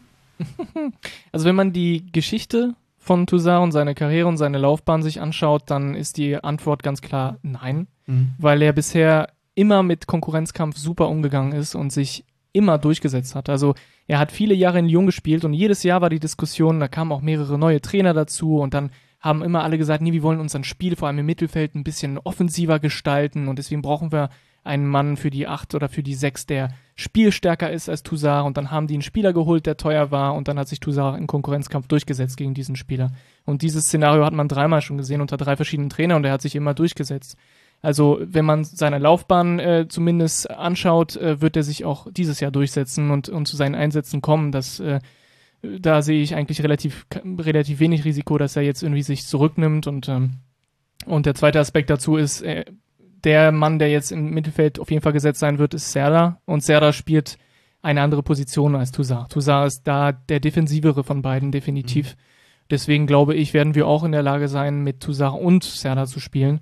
Und das, ähm, Das heißt, ja. wir hätten dann zwei Sechser, der eine ein bisschen offensiver, der andere defensiver oder ähm, Oder eher ein Sechser und zwei Achter, beziehungsweise Serda wäre, Serda ist ja die typische Achter eigentlich, ne? Nicht, nicht der klassische Sechser. also Also, ich ziehe den Serda gerade zu weit nach hinten als Sechser. ja, aber das, das wechselt sich ja immer ab auf, im Laufe des Spiels. Diese Spieler bleiben ja nicht ständig auf einer Es Position. ist nicht statisch, Nee, nee, genau. obwohl manchmal. Manche Spieler sind stand. Sorry, ich würde jetzt, äh, Nico, äh, ich hoffe, ich würde gerne eins nochmal an den Robert fragen, speziell weil hier noch Arne Meyer steht. Wir hatten ihn ja eben schon angesprochen, dass er verliehen werden soll und angeblich, wenn das dann jetzt, nach wie vor ist es ja nicht offiziell, angeblich eine Kaufoption nach 25 Spielen, die automatisch ist. Jetzt kommt noch was? Robert, wie ist denn deine Meinung zum Thema Arne Meyer? Das hat äh, eine Eigendynamik angenommen, äh, die mir fast unangenehm ist. Ja, also Da habe ich mich drauf gefreut. Ja, ja, wirklich. Äh, ich schäme mich ein bisschen nicht, dass das hier als persönliche Vendetta durchgeht gegen äh, Nein, nein, nein. Arne Meyer. Ähm, immer nur auch im professionellen Kontext. Wir haben, wir haben dich vor ja. der, vor der Folge schon geadelt, dass du Ja. letztes Jahr nämlich recht hattest mit deiner Einschätzung. Ja, und ich, ähm, ich bin nicht enttäuscht oder so, oder ich bin jetzt auch nicht glücklich darüber, dass es gelaufen ist. Alles, was wir uns wünschen, ist, dass unsere Hertha-Jungs eine super Arbeit machen, im Team spielen und toll spielen. Tut er aber nicht. Sind wir ehrlich, das ist enttäuschend. Ja, gemessen an dem Talent, das man ihm zuschraubt, das war halt auch ein riesen Rucksack. Das muss man vielleicht auch sagen, der Rucksack ist vielleicht auch zu schwer. Ich traue ihm eine gute ein Bundesliga, ran. eine gute Bundesliga-Karriere zu, ähm, eine solide, auch eine lange und wünscht ihm auch. Aber ich glaube nicht, dass er der Spieler ist, der, der Hertha jetzt auf dem Weg, auf dem wir uns aktuell befinden, weiterbringt. Da, und da sehe ich mich jetzt natürlich auch ein Stück weit aus den, aus den Entwicklungen in der letzten Saison bestätigt. Sollte er jetzt wieder gehen. Ich will dir nicht vorgreifen, äh, Chris, ist äh, dein, deine Wahrnehmung, die du nochmal artikuliert hast, ich mache es jetzt für dich, ähm, äh, dass du gesagt hast, dass es dir auffällt, dass er immer wieder dem Konkurrenzkampf aus dem Weg geht. Das kann man jetzt hier auch so lesen. Ähm, ich wünsche ihm alles Gute, ja, wirklich. Aber ähm, ich denke, er ist jetzt, er ist nicht mehr der, der Mann für die Zukunft. Ich glaube, das sieht man jetzt auch bei Hertha. Deswegen fällt es jetzt den Leuten eben auch so leicht, äh, sich zu trennen. Ihm scheint es auch leicht zu fallen. Und dann ist es auch gut so. Ich glaube mehr, da will ich jetzt gar nicht, das will ich jetzt gar nicht emotional aufladen. Nicht, dass das noch einen anderen Drive beginnt. Aber das ist, das ist, glaube ich, für alle Beteiligten der beste. Lass dich gehen. Bei Hertha ist er nicht mehr der Mann, gerade wenn wir, wir haben ja gerade dieses, dieses äh, Filetstück äh, äh, der Hertha-Mannschaft gerade mal seziert, äh, wenn wir da die Namen äh, ähm, uns äh, nochmal vergegenwärtigen, gegen wen er da antritt, da sehe ich ihn deutlich hinten dran, deutlich. Ja, und ich habe auch keine Hoffnung mehr, dass da das Talent, das man ihm da zugeschrieben hat, irgendwann mal äh, ihn in die Lage versetzt, da weiterzuhelfen. Deswegen vielleicht wirklich die beste Situation und mit ganz vielen guten Wünschen ab nach Augsburg oder wo immer das sich dann hin verschlägt, macht da einen guten Job und wir schauen, dass wir weiterkommen mit Hertha. Das ist das, vielleicht um das mal ein bisschen die Decke drauf zu machen. Habt ihr noch was zum Mittelfeld? Seht ihr noch Handlungsbedarf? Theoretisch, wenn Arne Meyer geht, würde man wahrscheinlich einen Ersatz holen wollen, oder? Der, ja. Du, Nico? Ich weiß eigentlich, also wir haben, wir haben Serda, Tusa, Askasiba, Darida, die da alle so im 6er, 8er Bereich spielen können. Ich, ich würde eigentlich fast sagen, dass das ausreichend ist. Wie gesagt, Mhm. notfalls kann auch ähm, Wir haben ja noch Boateng- Jugendspieler, ne? Wir haben auch noch Jugendspieler. Ähm, Boateng kann da notfalls auch spielen. Ähm, Stark kann theoretisch auch, auch da spielen. Ich, äh, bin einer der wenigen, der ihn damals im defensiven Mittelfeld tatsächlich ganz gerne gesehen hat. Ich kann mich da an ein sehr gutes Spiel gegen Dortmund mal erinnern. Ähm, ja, also da sehe ich eigentlich am wenigsten kritischen Bedarf noch. Ja, Stark hat auf der Sechser ganz stark gespielt. Oh. Grüße an Lennart an der Stelle. Mhm. Das war ja so ein klassischer Lennart. Ja. Wobei du hattest auch eben gesagt, äh, dass der Selke hatte was an den Lungen und dann blieb ihm irgendwie die, die Luft, Luft raus. weg. Ja. Da war die Luft raus. Sehr, ja. sehr schön. Das, war aber wahrscheinlich gar keine Sehr Absicht. schöne Points. Oh, Hat nicht ein Fußballspieler auch schon mal gesagt, äh, ich mache keine Voraussagungen und das werde ich auch nicht tun. Paul, Paul Gascoigne. Ja, war das? Ja. Ja, schön. Ja, ähm, ich glaube, Hertha hat ja schon Interesse verkündet an einem äh, zentralen äh, Mittelfeldspieler, aber eher auf der offensiveren Position mit Eckelenkamp. Eckel, also ähnlich, ja. Also Niederländer von äh, Ajax Amsterdam. Heißt der Jürgen, Jürgen, ohne Ü? ja. Wo ich immer nicht Ähm, weiß, wie ich es lesen soll. ja. Das wird er uns dann sagen, wenn er da ist.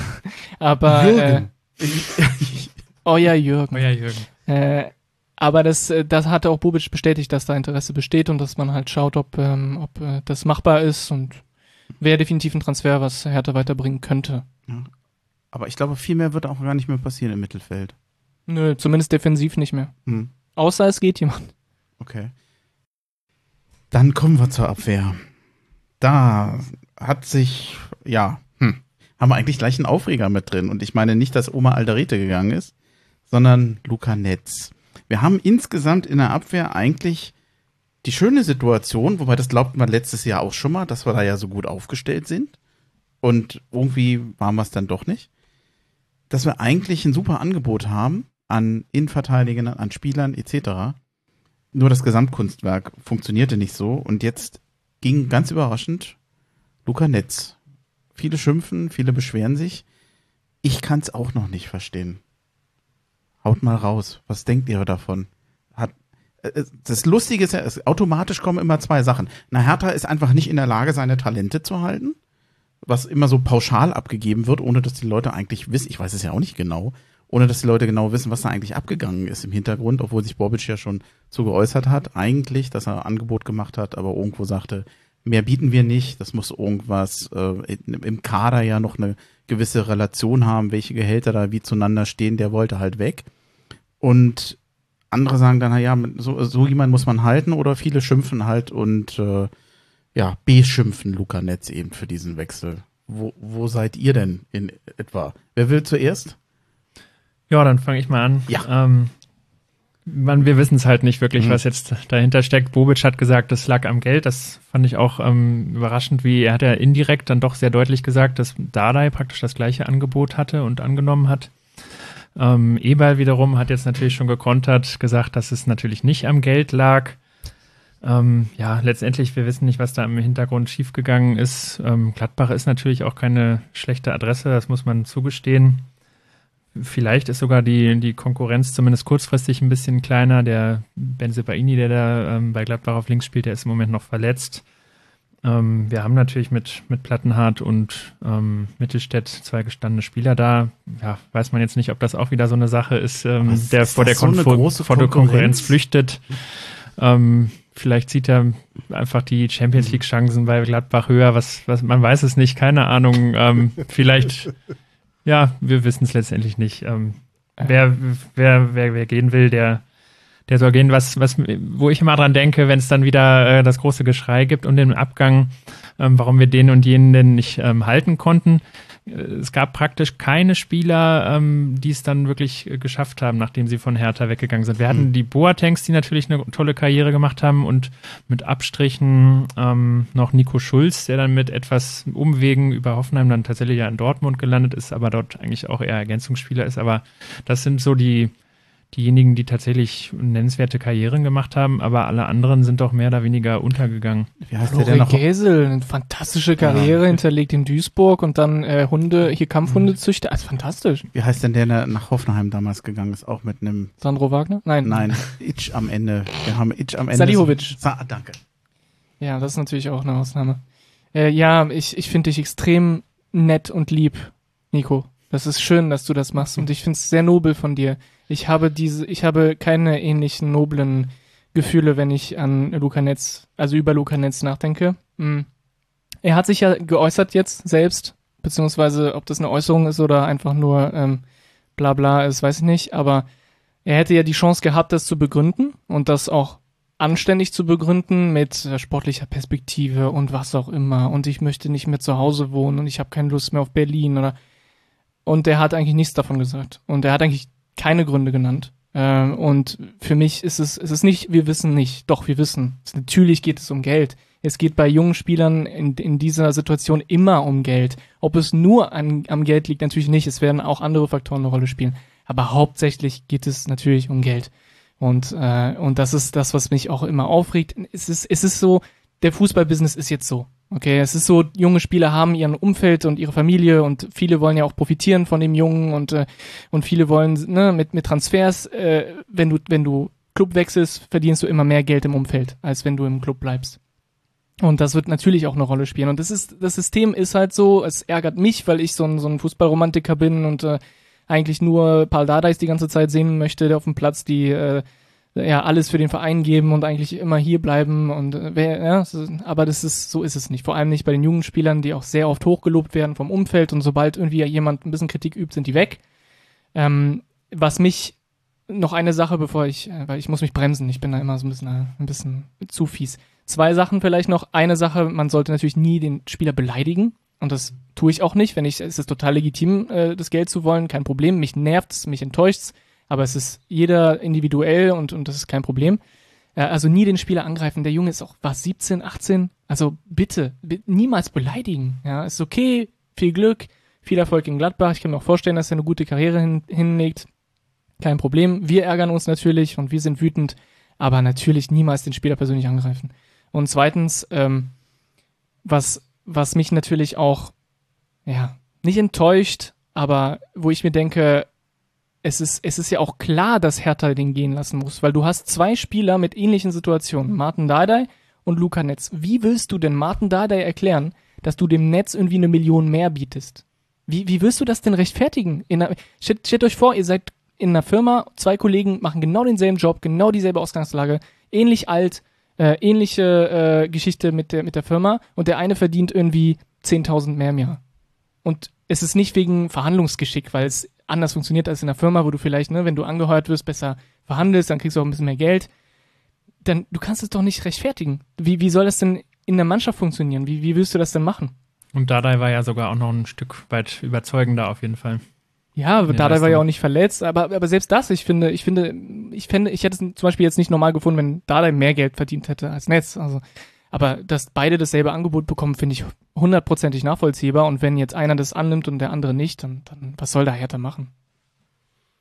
Ich sehe es gar nicht so emotional. Ähm, ich versuche es wirklich von der Business-Seite zu sehen. Ähm, er hat da, er sieht da höhere Verdienstchancen für sich, für sich als den nächsten Schritt. Ähm, ich finde, ich bin beeindruckt, wie konsequent Hertha war im Gegenteil. Ja? Ähm, das ist ja auch das, worauf ich mich da eher fokussiere, was, was es für mich auch emotionalisiert und wie Bobic das kommuniziert hat auch einfach, ja. Das war großes Tennis aus meiner Sicht, dass sie da nicht das äh, Hamballe mit sich machen lassen, auch wenn wir sicherlich mehr hätten bezahlen können, sondern dass man äh, für sich eine Strategie zurechtgelegt hat, die man dann auch durchhält. Auch wenn es mal weh tut. Das Einfache wäre hier gewesen, ihm vielleicht was das zu geben, was er will. Und dass wir diesen Weg nicht gehen, das, das äh, würde ich erstmal positiv sehen. Soll er gehen? Vier Millionen nicht schlecht mit Weiterverkaufsbeteiligung für einen Spieler, der zwei Mittelfußbrüche schon mit 18 hatte, äh, zehn Spiele gemacht hat. Ähm, kein schlechter Deal, hätte ich auch gemacht. Dieses, wenn er denn partout gehen will und offensichtlich auch die Bindung zum Verein doch wohl nicht so groß ist, wie es ja, wir haben, ich weiß nicht, ob ich das eben schon mal so erwähnt hatte, das ist mir bei Arne Meyer auf den Keks gegangen seit letztem Jahr, dass er ohne Not meines Erachtens unbedingt nach Bielefeld wollte, um, weil er meinte, sich gegen die Konkurrenz da nicht durchsetzen zu können. Er war lange verletzt. Er will wahrscheinlich jetzt wieder mehr Einsatzzeiten haben und, und geht dann halt. Er ähm, will halt die, ja, er misst sich nicht mit der Konkurrenz oder will sich nicht messen lassen und geht dann wieder. Das hatten wir ja eben schon. Und ich finde es auch gut, dass man bei beiden dann jetzt so konsequent war, obwohl ich es eigentlich natürlich schade finde. Und ich glaube, das ist auch, was die, was die meisten Fans so betrifft. Man mag eigentlich Luca Netz. Also ich habe mich gefreut über so einen jungen Spieler, der war zweitjüngster Spieler, der in der Bundesliga gespielt hat für Hertha BSC. Das ist ja alleine schon ein Zeichen an den Spieler, wie man den fördert und wie gut es ihm eigentlich geht. Der ist 18 Jahre alt, hat elf Bundesliga-Spiele gemacht und es wären sicherlich mehr gewesen. Vor allem die Konkurrenzsituation, die hattest du ja eben, Nico, nochmal angesprochen. Ganz ehrlich, Platte hat eigentlich seit zwei Jahren nie wieder so richtig das Leistungsniveau erreicht, was er vorher hatte. Bei Mittelstädt fehlt mir so der berühmte nächste Schritt vom Talent zu den Profis und von den Profis zu einem besseren Profi, der mehr Konstanz hat. Und äh, das ist sogar, wie ich finde, noch, wenn du dich nicht mal gegen die Profis oder gegen die Neuprofis äh, wehren kannst, die ja selber schwächeln oder bei denen es nicht so gut funktioniert, die du in elf Spielen auch schon mal verdrängt hast, dann, dann kann es meines Erachtens nicht um sportliche Gründe gehen. Und was natürlich jedem durch den Kopf geht, junge Spieler, die zu früh ihren Heimatverein verlassen, anstatt einfach die, die Ruhe, die gewohnte Umgebung mitzunehmen und sich weiterzuentwickeln. Rehgäsel fiel, fiel eben der Name. Da haben wir, ich glaube, es gibt so viele Beispiele, wo man immer wieder den Eindruck hat, Nico Scholz, bin, äh, Schulz bin ich mir auch nicht so ganz sicher, der hat sich ja dann eigentlich noch äh, ganz gut etabliert. Hani Mukta ist, glaube ich, inzwischen in den USA. Der berühmte Christopher Schorch, der schon so früh zu Real Madrid ging.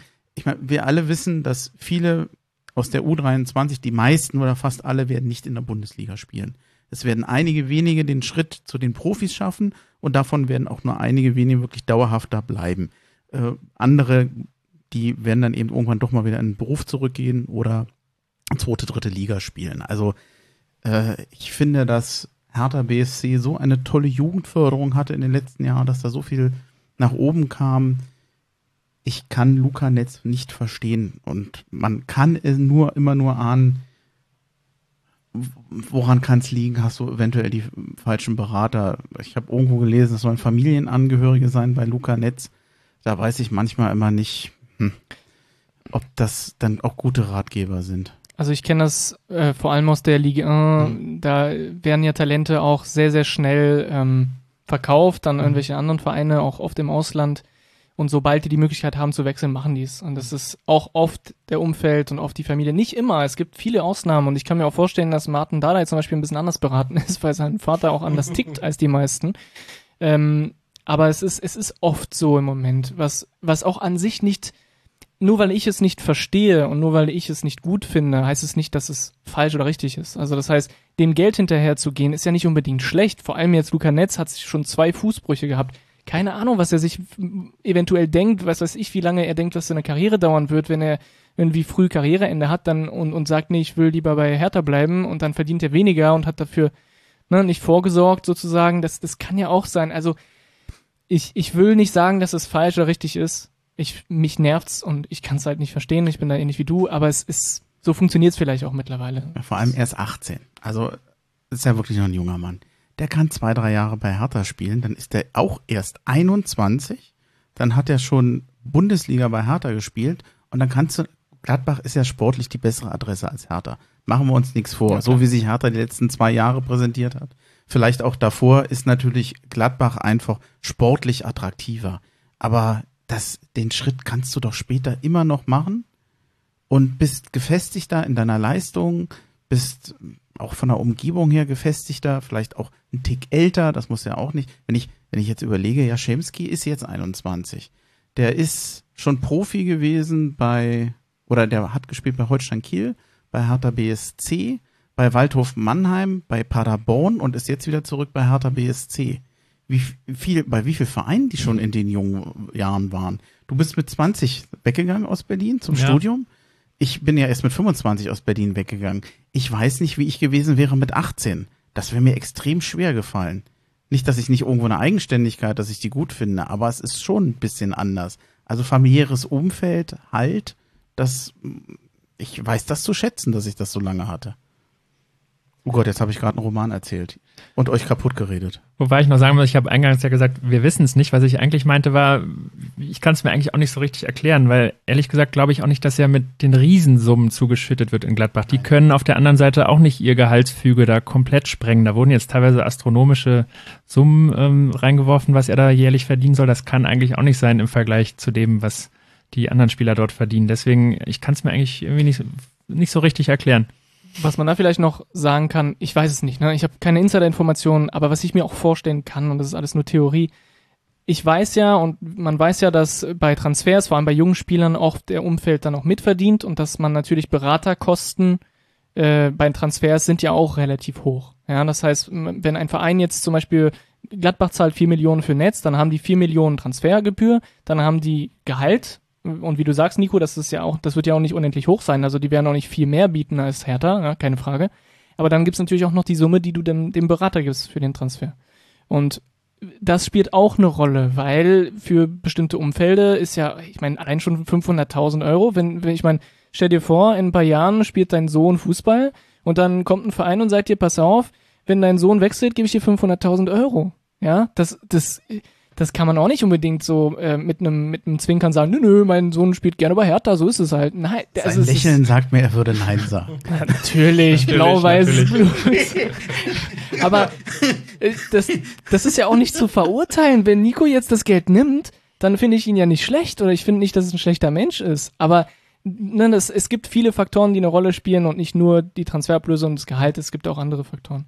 Ja, aber der, man liebt doch seine Kinder. Man will doch, wenn die in Beruf sind und sportlich erfolgreich sind, sagen, mir ist deine Entwicklung wichtiger als das Geld. Und wenn du dich gut entwickelst, kommt das Geld auch noch. Aber äh, sportlich, Fra fragen wir den betroffenen Nico.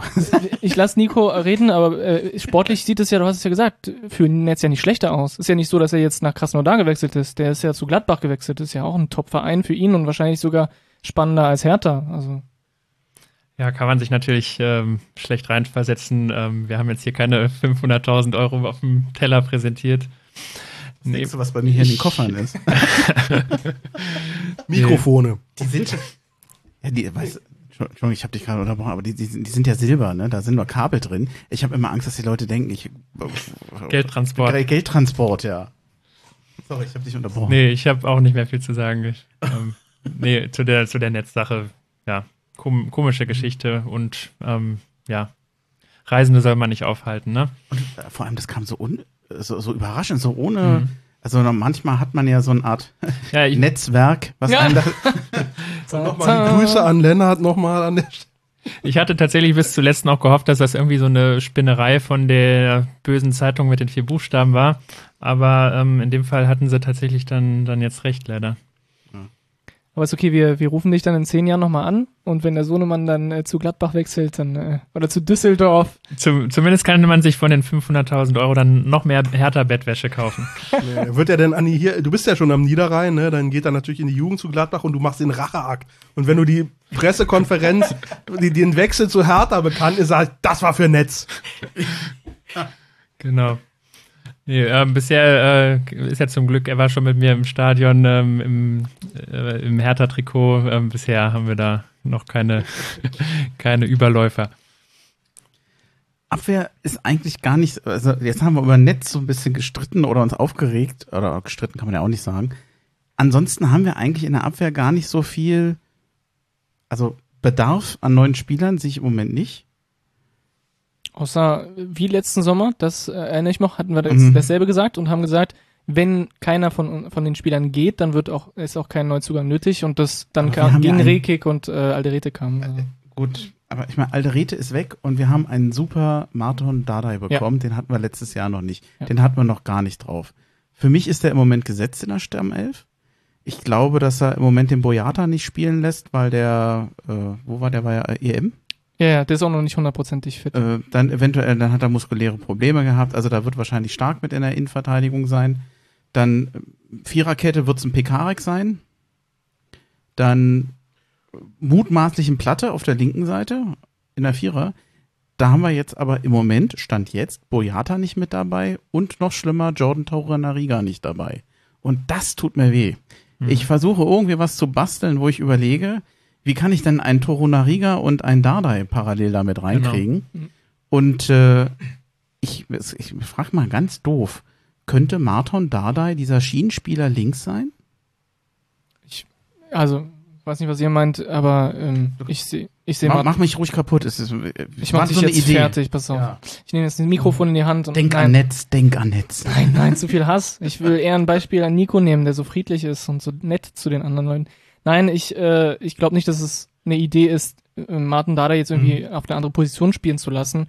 Ich glaube eher, äh, wir sollten auch Martin Dada nicht zu viel Druck aufs, also nicht zu viel Druck machen jetzt irgendwie und erwarten, dass er jedes Spiel diese Saison spielen wird. Er wird vielleicht auch als ein sehr junger Spieler, er hat seine erste halbe Saison bei den Profis gespielt. Vielleicht kommt auch noch ein Leistungstief, was auch völlig okay und völlig in Ordnung ist. Und wenn es aber kommt, dann wird er eine Weile vielleicht nicht spielen und dann äh, ist Jordan da. Also ich sehe das wirklich, oder einer verletzt sich oder einer ist irgendwie nicht so gut in Form. Also ich sehe das nicht so dramatisch. Wir werden beide spielen sehen. Ähm, wer jetzt am meisten spielt, äh, ist wahrscheinlich der, der mehr Glück oder mehr Leistung gebracht hat. Werden wir schauen. Wenn Torunariga sagen würde, ich habe hier zu wenig Spielzeit, obwohl ich eigentlich meine Leistung bringe, könnte ich es verstehen. Ja. Davor habe ich immer Angst. Ich auch. Das wäre dann mal ein Grund und da könnte ich es nachvollziehen. Also ich glaube, als Schienenspieler sieht sich der Mhm. Marton nicht. Ich glaube, der sieht sich im Zentrum. Was man noch, was er wohl auch äh, durchaus als Option für sich sieht, ist auf der 6. Also es ist noch eine weitere Sechser-Option neben Stark. Dazu habe ich noch mal eine Frage. Ähm, den Stark. Ja, also immer ein Spieler, den wir als, als eigentlich als feste Größe sehen, aber der nicht die Leistung, glaube ich, bringt, die wir uns von ihm erhoffen und ich glaube auch, die er selbst von sich erwartet oder auch der Trainerstab von ihm erwartet. So üppig, je nachdem, wie man den Kader blickt, ist es vielleicht gar nicht. Vielleicht ist das tatsächlich auch eine Baustelle. Wir haben äh, keine überragenden Außenverteidiger auf keiner Seite. Ja, ähm, wir haben einen Stark, der nicht, nicht immer äh, verlässlich performt, einen Unsicherheitsfaktor, einen, Boyata, einen verletzungsanfälligen Boyata, Jordan auch mit Verletzungsproblemen. Also ich, ich versuche mal so den Kontrapunkt zu setzen. Ich sehe es auch, ich glaube, der Verein sieht keinen großen Handlungsbedarf und das will ich auch nicht in Abrede stellen, aber es ist jetzt auch nicht alles Blüte, ja. Also das äh, war mir nochmal wichtig zu sagen, ja. Gut, aber das ist dann eher im Sinne von, es ist nicht so, dass man sich da nicht verbessern könnte, aber wahrscheinlich, wo ist der Schwerpunkt im Moment und dann landest du doch wieder auf den Flügeln, wo du sagst, wenn du zuerst handeln musst, wo ist die Not am größten? Denn ein Pekarik hinten rechts ist ja verlässlich. Der ist jetzt fast nochmal so ein bisschen so im zweiten Frühling, aber wird natürlich auch nicht jünger. Zumindest perspektivisch für die nächsten ein, zwei Jahre kann der das auch nicht mehr ewig spielen. Ähm, Sefuig war, war jetzt auch noch nicht die, die Offenbarung bisher. Wobei mir der, kann man den nicht nach vorne ziehen? Ja, der kann sowohl dann, kann auch glaub, mal also wenn vorne. Schiene- Von nach, ne, nach, nach offensiv, ne? das, was er vorne macht, fand ich eigentlich immer ganz nett. Also das war für mich manchmal ein bisschen verlässlicher als das, was er hinten als Verteidiger gemacht hat. Ist auch Vogelwild, ne, was er gemacht Mhm. hat. Und das ist natürlich offensiv äh, weniger riskant, als wenn er rechter Verteidiger ist. Möglichst weiß es nicht, das hatte-. Ja, genau. Ja. Aber das haben die tatsächlich noch nicht getestet, oder soweit ich weiß. Das wäre auch interessant. Aber vielleicht ist er wirklich der klassische rechte Verteidiger und ähm, man denkt nicht denn, daran. denn die offensiven Qualitäten hat er ja. Der ist ja mit nach vorne gerannt, er kann's ja. er ist aber nicht gelernter ähm, Außenstürmer und Also er ist ein Schienenspiel. Er ist wirklich, ich sehe ihn auch wirklich ein klassischer Schienenspieler. Ideal im Dreier, in der, in der Dreierkette als Außen. das stimmt. Ja, ja. Da passt es wirklich gut. Ähm, in der Viererkette sehe ich auf rechts, außer die Basislösung Pekarik, der aber eben die solide bringt, aber eben auch nur eine Basislösung ist. Äh, und sicherlich auch nicht mehr ganz die große Leistungsexplosion äh, in dem Alter erwarten lässt. Es ist nicht ideal besetzt. Ich denke, das ist aber, da könnte ich mir vorstellen, Stichwort behutsamer Kaderumbau. Ich rechne damit, äh, dass das ein Schwerpunkt der nächsten, der nächsten Transferperiode oder übernächsten äh, Transferperiode ist. Und zwar auf beiden Außen, Außenverteidigerpositionen. Sehe seh ich ihn nicht. Also da wird in den nächsten Jahren was passieren müssen, aber jetzt für diesen Sommer, Ja, erstmal noch je nachdem, auch, vielleicht auf der linken Verteidigerposition jetzt, wo Netz ähm, gewechselt ist, aber ansonsten wird man, denke ich, punktuell gucken, wenn jetzt jemand noch geht, dann muss Ersatz äh, kommen. Ansonsten wird es wahrscheinlich dabei bleiben erstmal. Mittelstädt hat ja teilweise auch schon links außen vorne gespielt, ähm, wurde, glaube ich, sogar testweise sogar mal im defensiven Mittelfeld auch aufgestellt. Wenn man dann jetzt nur noch Plattenhart links hätte, ähm, ein Backup, ja, wäre natürlich auch nicht ganz verkehrt. Überlege, ob wir schon zu den Torwarten kommen. Ich glaube, die Baustelle äh, Verteidigung ist es nicht wirklich, ne? Nicht, eigentlich nicht, nee. Also nichts, was so offensichtlich ist, wo er sagte, da, da müssen wir was tun. Wobei, das haben wir jetzt vor den, bei den Torwarten vielleicht eher. Schwolo mutmaßlich Nummer eins, obwohl er jetzt nicht in jedem Test Vorbereitungsspiel glänzte. Da gab es, ich weiß gar nicht mehr, in dem einen Testspiel, da gab es ein, zwei Situationen, da wirkte er ein bisschen unglücklich. War das gegen Liverpool?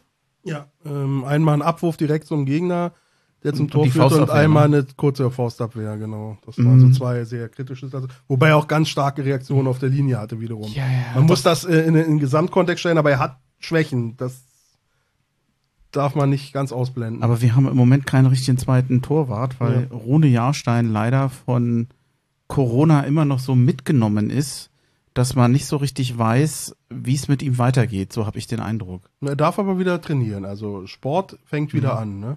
Ganz behutsam jetzt, Ja. ne, erstmal. Gut, aber Ja, der ist noch nicht einsatzfähig, klar. ich habe den Eindruck, dass man mit Körper als zweiten Torwart nicht in die Saison gehen will. Das ist tatsächlich die, ich habe auch mehrere Gerüchte bzw. Artikel darüber gelesen, dass Hertha danach eine Möglichkeit sucht. Ich muss, ich tue mir, ich tue mich sehr, sehr schwer damit, weil ich, ich weiß natürlich nicht, wie Körper trainiert und ich weiß nicht, äh, ob die, die Torwarttrainer jetzt irgendwie gar nicht von ihnen überzeugt sind, weiß ich nicht. Aber mich macht's halt ein bisschen traurig, dass man, wenn jetzt irgendwie Rüne, Rüne Jahrstein äh, doch nicht so ganz fit ist, dass man jetzt nach Ersatz sucht. Weil ich hätte gehofft, dass endlich ein junger Torwart von Hertha ein bisschen mehr äh, in, in Spotlight kommt. Wir haben, wie, wie viele Jahre schon haben wir junge Talente auf der Torhüterposition, die super spannend sind, aber die dann natürlich auch nicht zum Einsatz kommen und auch nicht als zweiter Keeper, sondern auch nur dritter Keeper. Und wenn du dritter Keeper bist, hast du eigentlich keine Chance, einen Einsatz zu bekommen.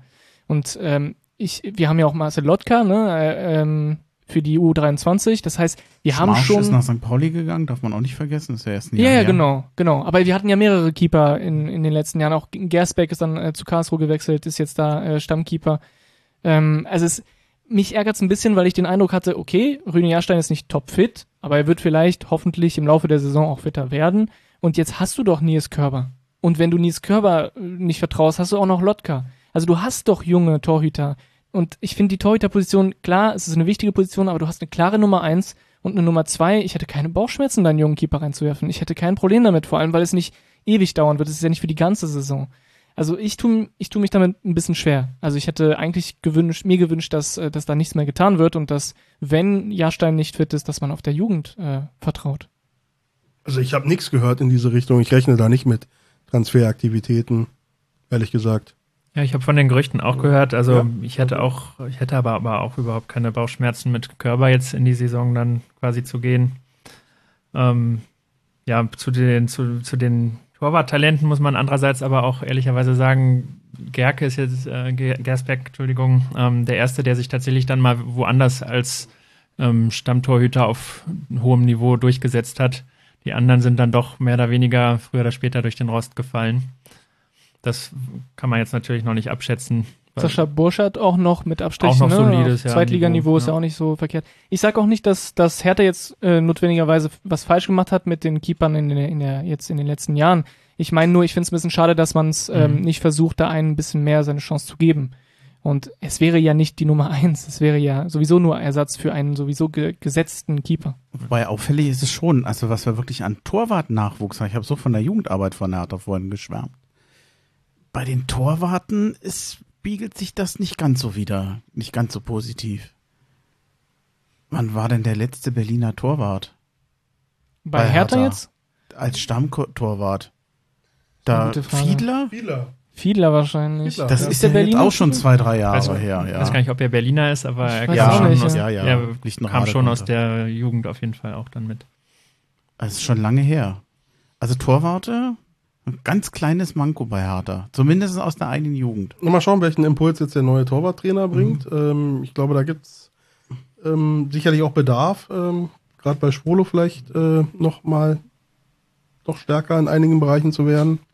Wobei an der Stelle vielleicht noch, da hat es mir ein bisschen Bauchschmerzen wiederum bereitet, dass die Kölner, die waren da sehr hämisch und höhnisch über den äh, Torwarttrainer, die, der ist dort wohl in sehr schlechter Erinnerung geblieben. Ähm, die, ja.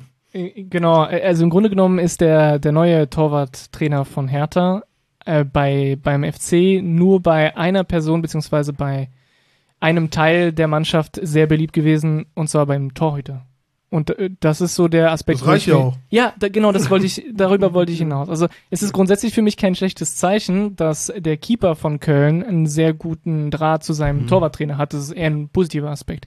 Wie es dann wird und ob wir feststellen, dass es jetzt irgendwie doch eine komplett eine Voll Vollkatastrophe ist, ich glaube es ehrlich, ehrlich gesagt nicht. Aber ja, werden wir schauen. Ich habe hier nochmal einmal ausgedruckt. Ich glaube, das war von dir, Christoph. Die mutmaßliche Stammelf. Ja, mittlerweile, mit- äh, ich hatte Ich- genau, wir hatten uns, Ich, ich, also ich, kann sie ja mal kurz vorlesen, weil man kann man ja jetzt nicht sehen, was ich gerade lese. Darauf, ja, darauf wollte ich eingehen, weil ich Ja, glaube, oder- ich hatte, ich hatte genau bei meiner Aufstellung äh, .de, glaube ich, heißt die Seite, kann man so schön fancy Aufstellungen machen und spekulieren, wie die Hertha-Mannschaft dann die Startelf aussehen wird. Und äh, ich hatte mir so die momentane Mannschaft ausgedacht oder versucht äh, rauszufinden, wie die aussehen könnte gegen Meppen. Und äh, habe da eigentlich genau dieselbe Mannschaft aufgestellt wie ähm, im letzten Testspiel gegen Gaziantep, also mit äh, Davy Selke vorne als Neuner, mit äh, Jovetic direkt dahinter und auf den Außen Deroschun und äh, Luki Bacchio. Und vor allem als Sechser Darida und Serda. Äh, aber ich kann mir auch vorstellen, jetzt mit der Pressekonferenz von Paldadei ist er auch darauf eingegangen, dass ähm, Jovetic und äh, Kevin Prince Boateng fit genug sind für mehr als eine, Hachz äh, eine Halbzeit. Hochzeit. Äh, und er hat sehr, sehr, sehr viel Lob äh, an ähm, Askasibar abgegeben, wo, wo man auch, wenn man das so lesen möchte, könnte es auch durchaus sein, dass der anfängt statt Darida. Ähm, deswegen bin ich nicht mehr so, äh, so überzeugt von meiner Aufstellung. Aber ihr hattet ja auch andere Wünsche, vor allem was die Außenverteidiger angeht. Ich meine, ähm, ihr habt euch eher gewünscht, dass, äh, dass Seefolk und ähm, Plattenhardt, nee, äh, Mittelstädt anfangen. Habe ich das richtig im Kopf? Ich gucke mal nach links und rechts.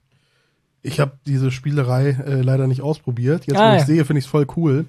ähm, Du kannst die Ausdrucke behalten. nee, äh, was, was mir halt auffällt, danke, äh, und ich habe die Internetadresse auch. Ähm, kannst ja noch mal verlinken in den, in den Kommentaren, dass äh, die Leute da auch ein bisschen diese Spielerei machen. Das sieht ja echt gut aus. Aber ich habe schon oft gesehen, Ähm, das ist nicht ganz unbekannt. Na, was ich mir jetzt, was, danke, äh, was mir auffällt, ist ähm, die Möglichkeiten. Die sind ja echt beeindruckend. Also Mhm. selbst in den, in den, in den, in den wenigen Rückläufen, die wir jetzt hier vor uns haben, äh, was an taktischen Varianten, an spielerischen Möglichkeiten da ist, das ist schon beeindruckend.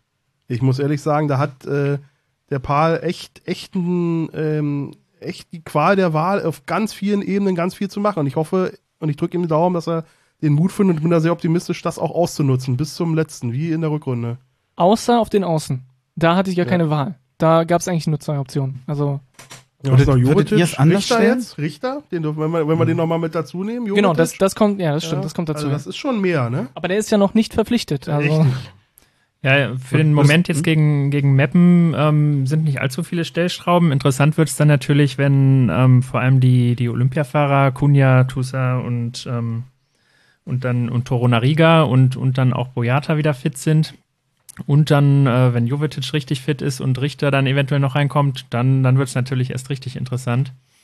Ähm, jetzt für den Moment gegen Meppen, ja, sehe ich da auch Askasiba ähm, vorne, ähm, so wie es bei Dardai klang. Ähm, ja, bei Plattenhardt und Mittelstädt lässt sich immer diskutieren, ne? aber ich denke, bei, bei Dardai ist auf jeden Fall, ähm, also bei Paul Dardai ist im Moment ähm, Plattenhardt vorne. Um, ja, und äh, wie gesagt, dann, dann wird sich zeigen, wie die, wie die Rückkehrer dann, dann ähm, sich präsentieren im, im Training. Man sagt ja immer, ein Trainer freut sich über eine große Konkurrenzsituation. Hm. Wenn ich jetzt sehe, hier De Rosun, da könnte auch ein Jaschemski spielen, da kann auch ein Kunja spielen. Richter wahrscheinlich auch auf beiden Flügeln. Luke Bacchio muss sich beweisen. Der steht ganz schön unter Druck bei Hertha. Ist übrigens nicht der Einzige, glaube ich, in dem nächsten Jahr. Ich glaube, dass Deo zeigen muss, dass er sich bei Hertha etablieren kann. Da wünscht man sich, glaube ich, noch mehr.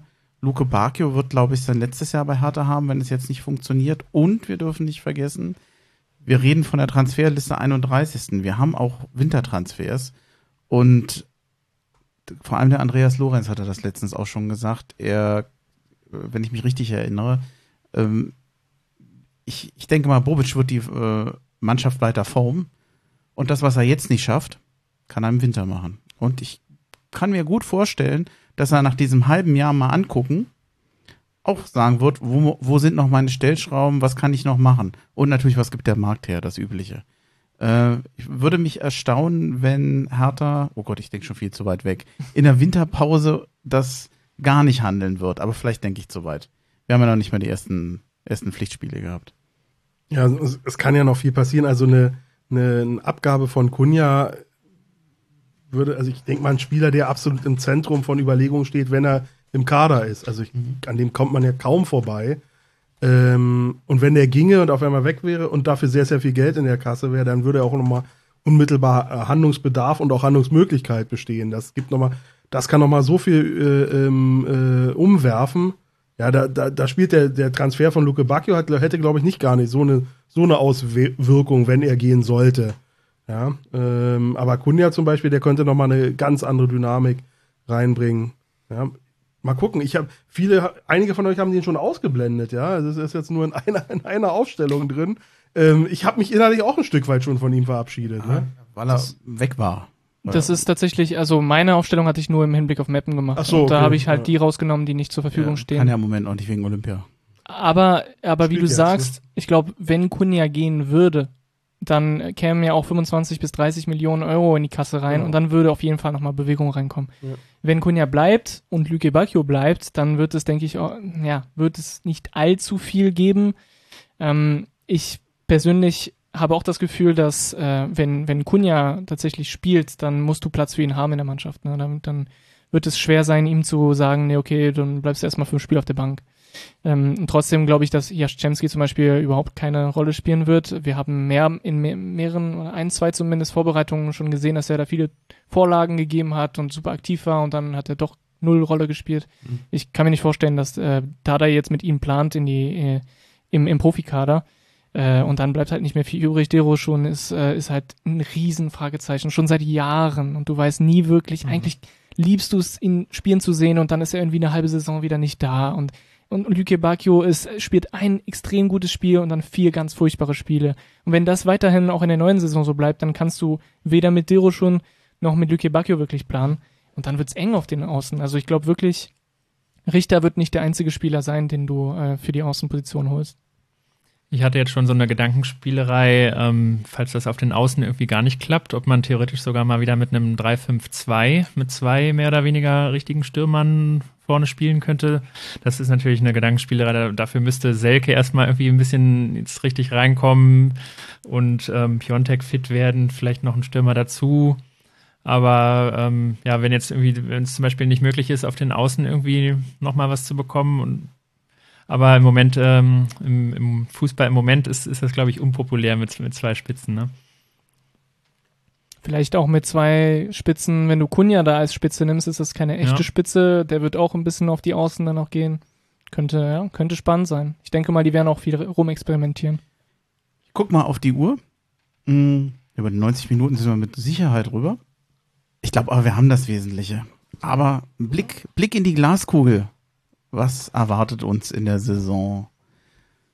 Jetzt haben wir einmal ein schlechtes Jahr gehabt und einmal den Klassenerhalt am vorletzten Spieltag. Und jedes Mal hatten wir immer die Hoffnung, das wird besser. Was gibt euch die Hoffnung, dass es dieses Jahr besser wird? Was erwartet uns? Blick in die Glaskugel. Freiwillig, Freiwillige vor.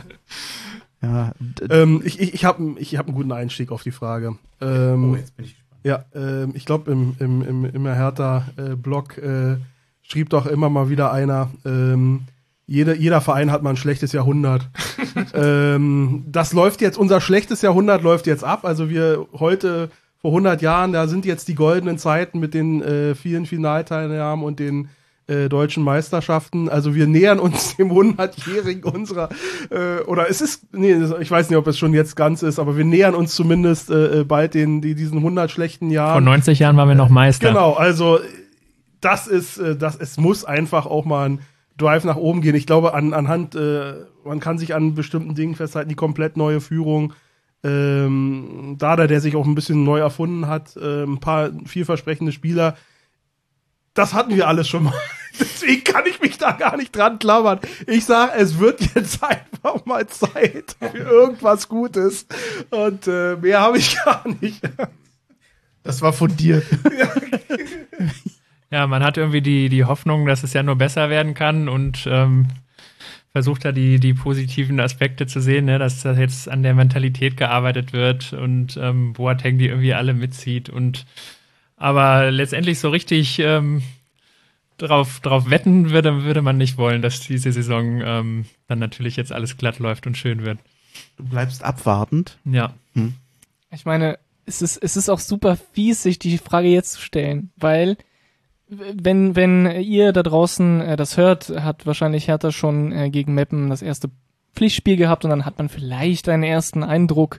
Aber selbst dann äh, gibt es noch so viele Fragezeichen und die Mannschaft wird noch, sich noch verändern bis zum Ende der, der Transferperiode und es ist, ist extrem viel, äh, äh extrem fies, sich jetzt die Frage zu stellen, wie die Saison wird. Ich glaube, bei uns Vieren heute und bei den allermeisten Hörerinnen und Hörern ist klar, die Saison darf nicht schlimmer werden als letzte, weil dann ist keine Luft mehr nach, äh, nach unten. Dann ist, äh, ist es halt der Abstieg.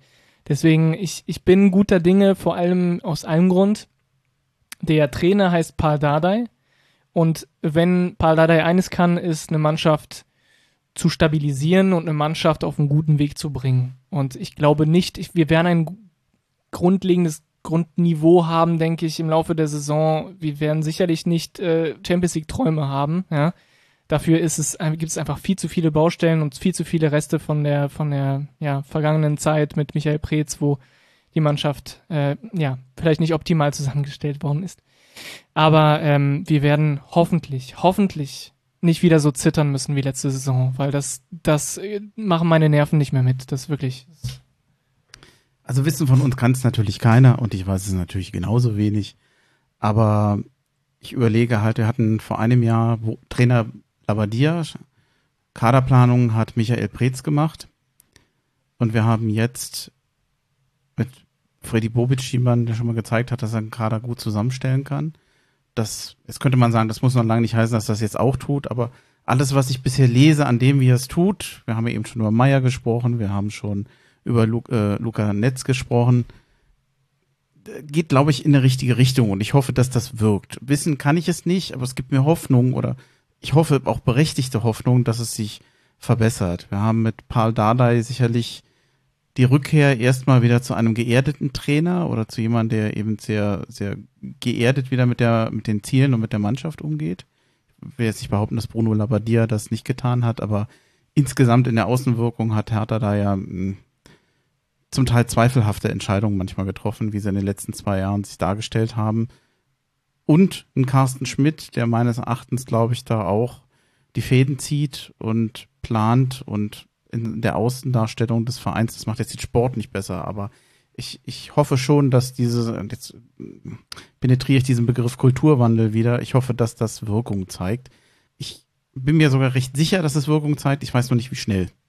Der Andreas Lorenz hatte letztens gesagt, na, erstmal ein Jahr kann sich jetzt der Bobic erstmal austoben. Ganz so frei wäre ich da nicht. Also, ähm, nee, ich möchte schon ein bisschen was sehen. Ich möchte schon, dass wir besser werden. Und ich möchte auch wirklich nichts mehr mit Abstiegskampf zu tun haben. Alleine schon, weil das meine Nerven auf Dauer nicht aushalten. Das Spiel gegen Gelsenkirchen können wir uns alle noch dran erinnern. Und den großartigen Gunkamp. Also, ja, Fazit ist, ich, ich glaube schon, dass das Hertha im Moment gerade viel vorbereitet und viele Grundlagen legt, dass es besser wird. Und ich hoffe, es wirkt. Lassen wir uns überraschen. Schönes Schlusswort, Andi. Ja. Das war das Wort zum Sonntag. Ja. Vielen Dank. Schalten Sie auch nächstes Mal wieder ein, wenn Sie Dr. Bob sagen hören. ja, wir sind durch. Ich bedanke mich an den Gastgeber vor allem. Vielen Dank. Und ich gehe jetzt schaukeln. Dann von meiner Seite danke für die Premiere, danke für die Einladung und ha ho he. Ja, genau. Hau he. Hau he. Oh, hey. Hau he.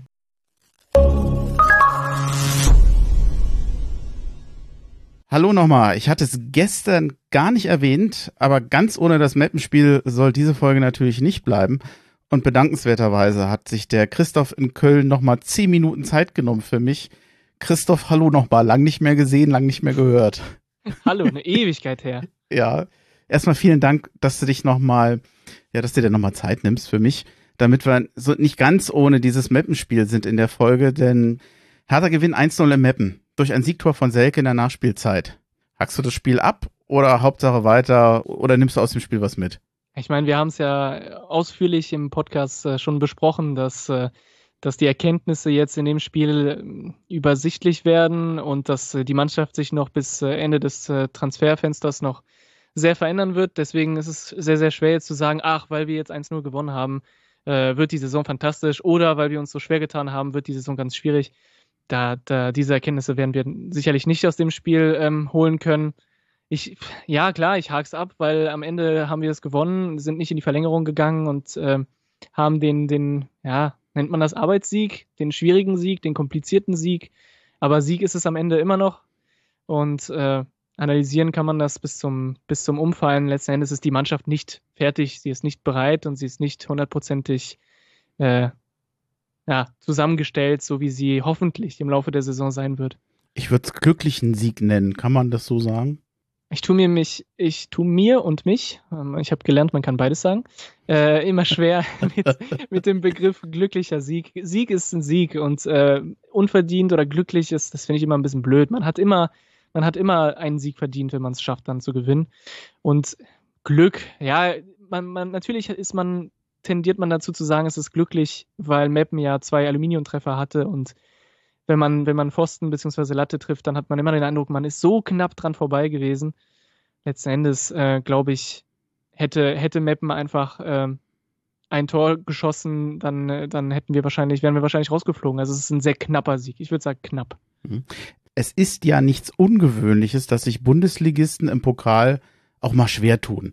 Was mich erstaunt, ist, dass Hertha in der ersten Halbzeit, sagen wir mal, für mich das bessere Team war, dass das Spiel im Griff hatte ohne jetzt wenig zwingende Chance zu haben, vor allem je länger die erste Halbzeit andauerte. Und in der zweiten Halbzeit war Meppen für mich in vielen Phasen besser, vor allem unheimlich nah am Führungstor. Für mich lag eigentlich ein Tor in der, in der Luft für die Meppener.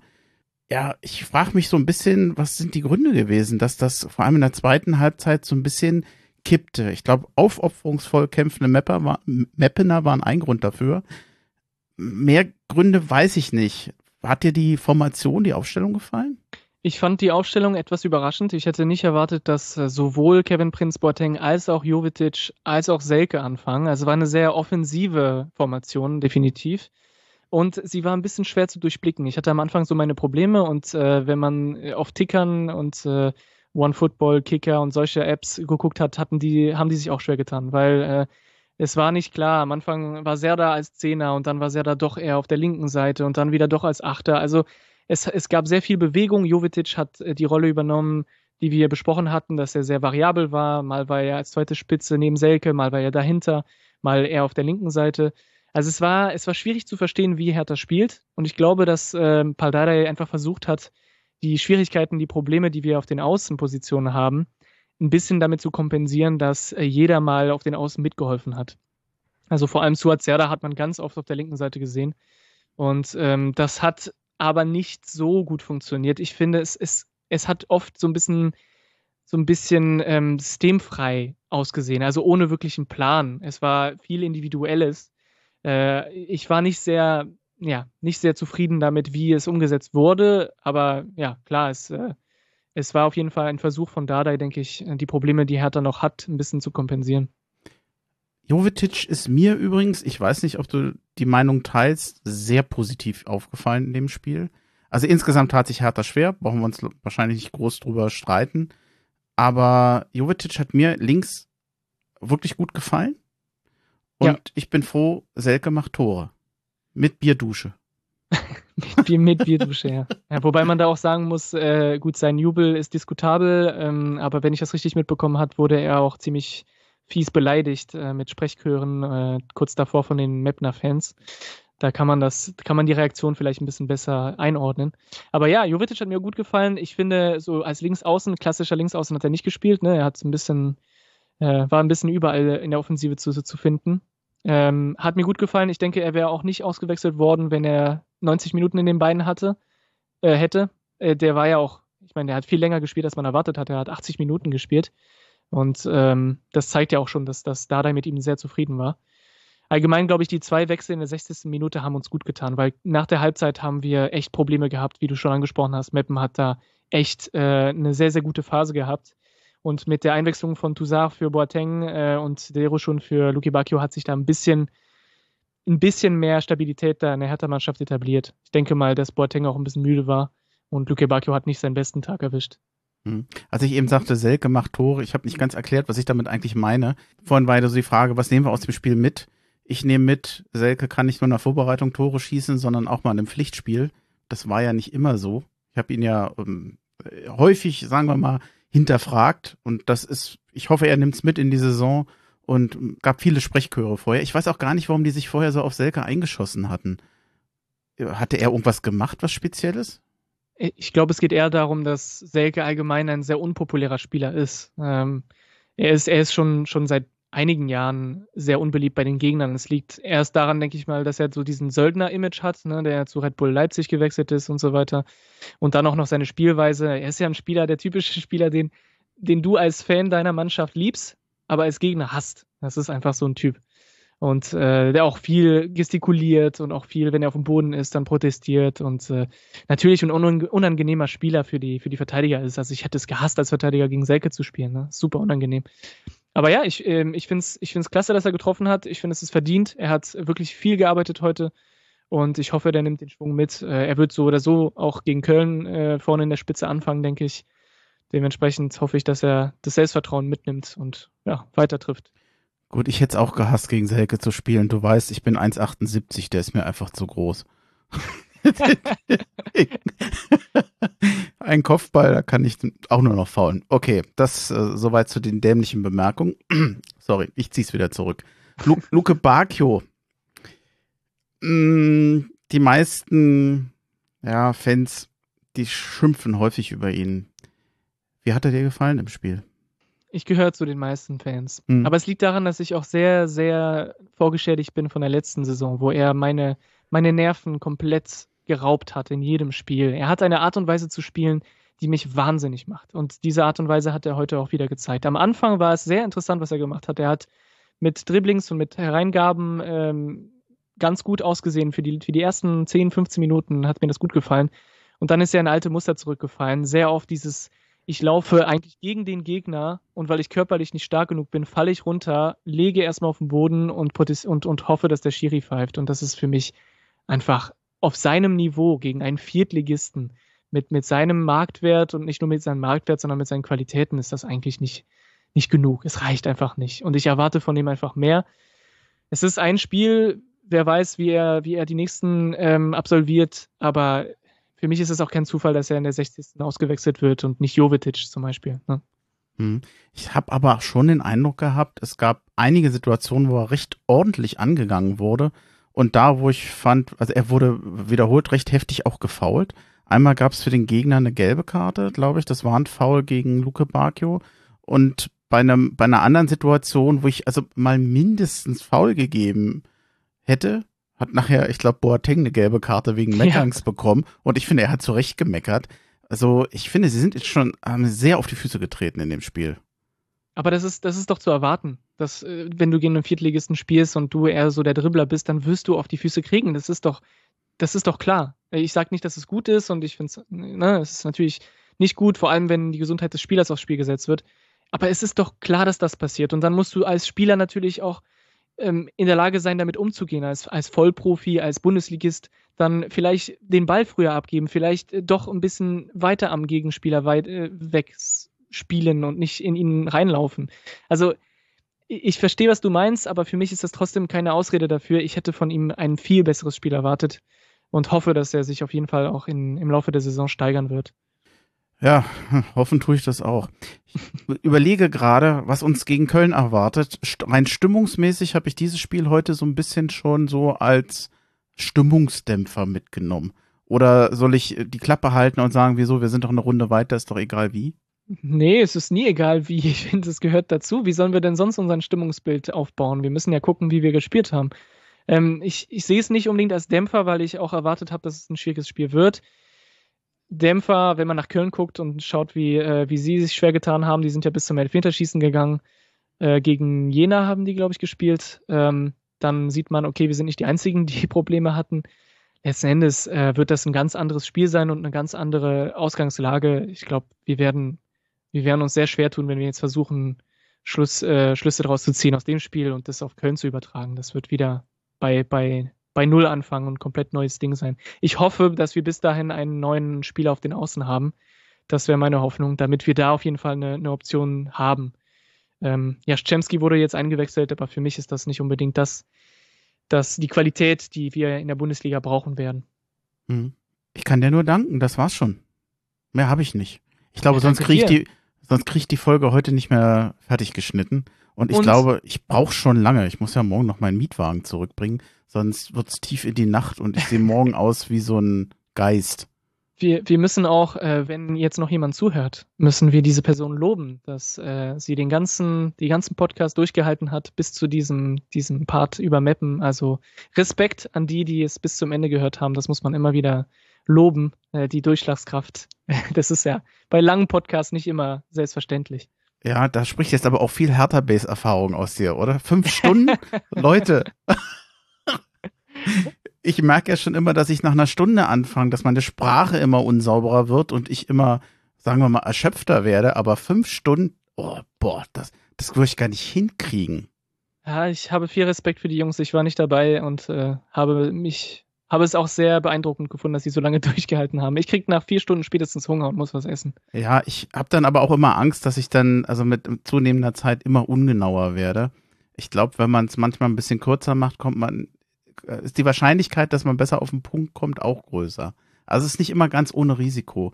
Also deshalb, ich versuche mich immer zu bremsen, aber ganz ehrlich, ich habe früher gesagt, pass auf, Exilhatana Podcast, eine halbe Stunde, vielleicht eine Dreiviertelstunde, habe ich auch nie geschafft pro Folge. also ähm, ich, zu viele Themen. Nee, ich werde bestimmt nicht mit Stein schmeißen, wenn ich im Glashaus sitze. auf, auf gar keinen Fall. Nee, vielen Dank. An der Stelle, an der Stelle auch liebe Grüße an, ans Hertha Base Podcast. Ja, auf jeden Fall. Trotz fünf Stunden. Gerade wegen fünf Stunden. Ja, und wenn wir schon am Grüßen sind, wir können noch mal den Lennart grüßen, den haben wir ja in der Folge noch gar nicht gegrüßt. und äh, den Robert und den Nico, die jetzt zwar nicht dabei sind, aber sie werden es hoffentlich auch noch mit, mit anhören bis zum Schluss. Vielen Dank. Hau he. Mach's gut. Ciao.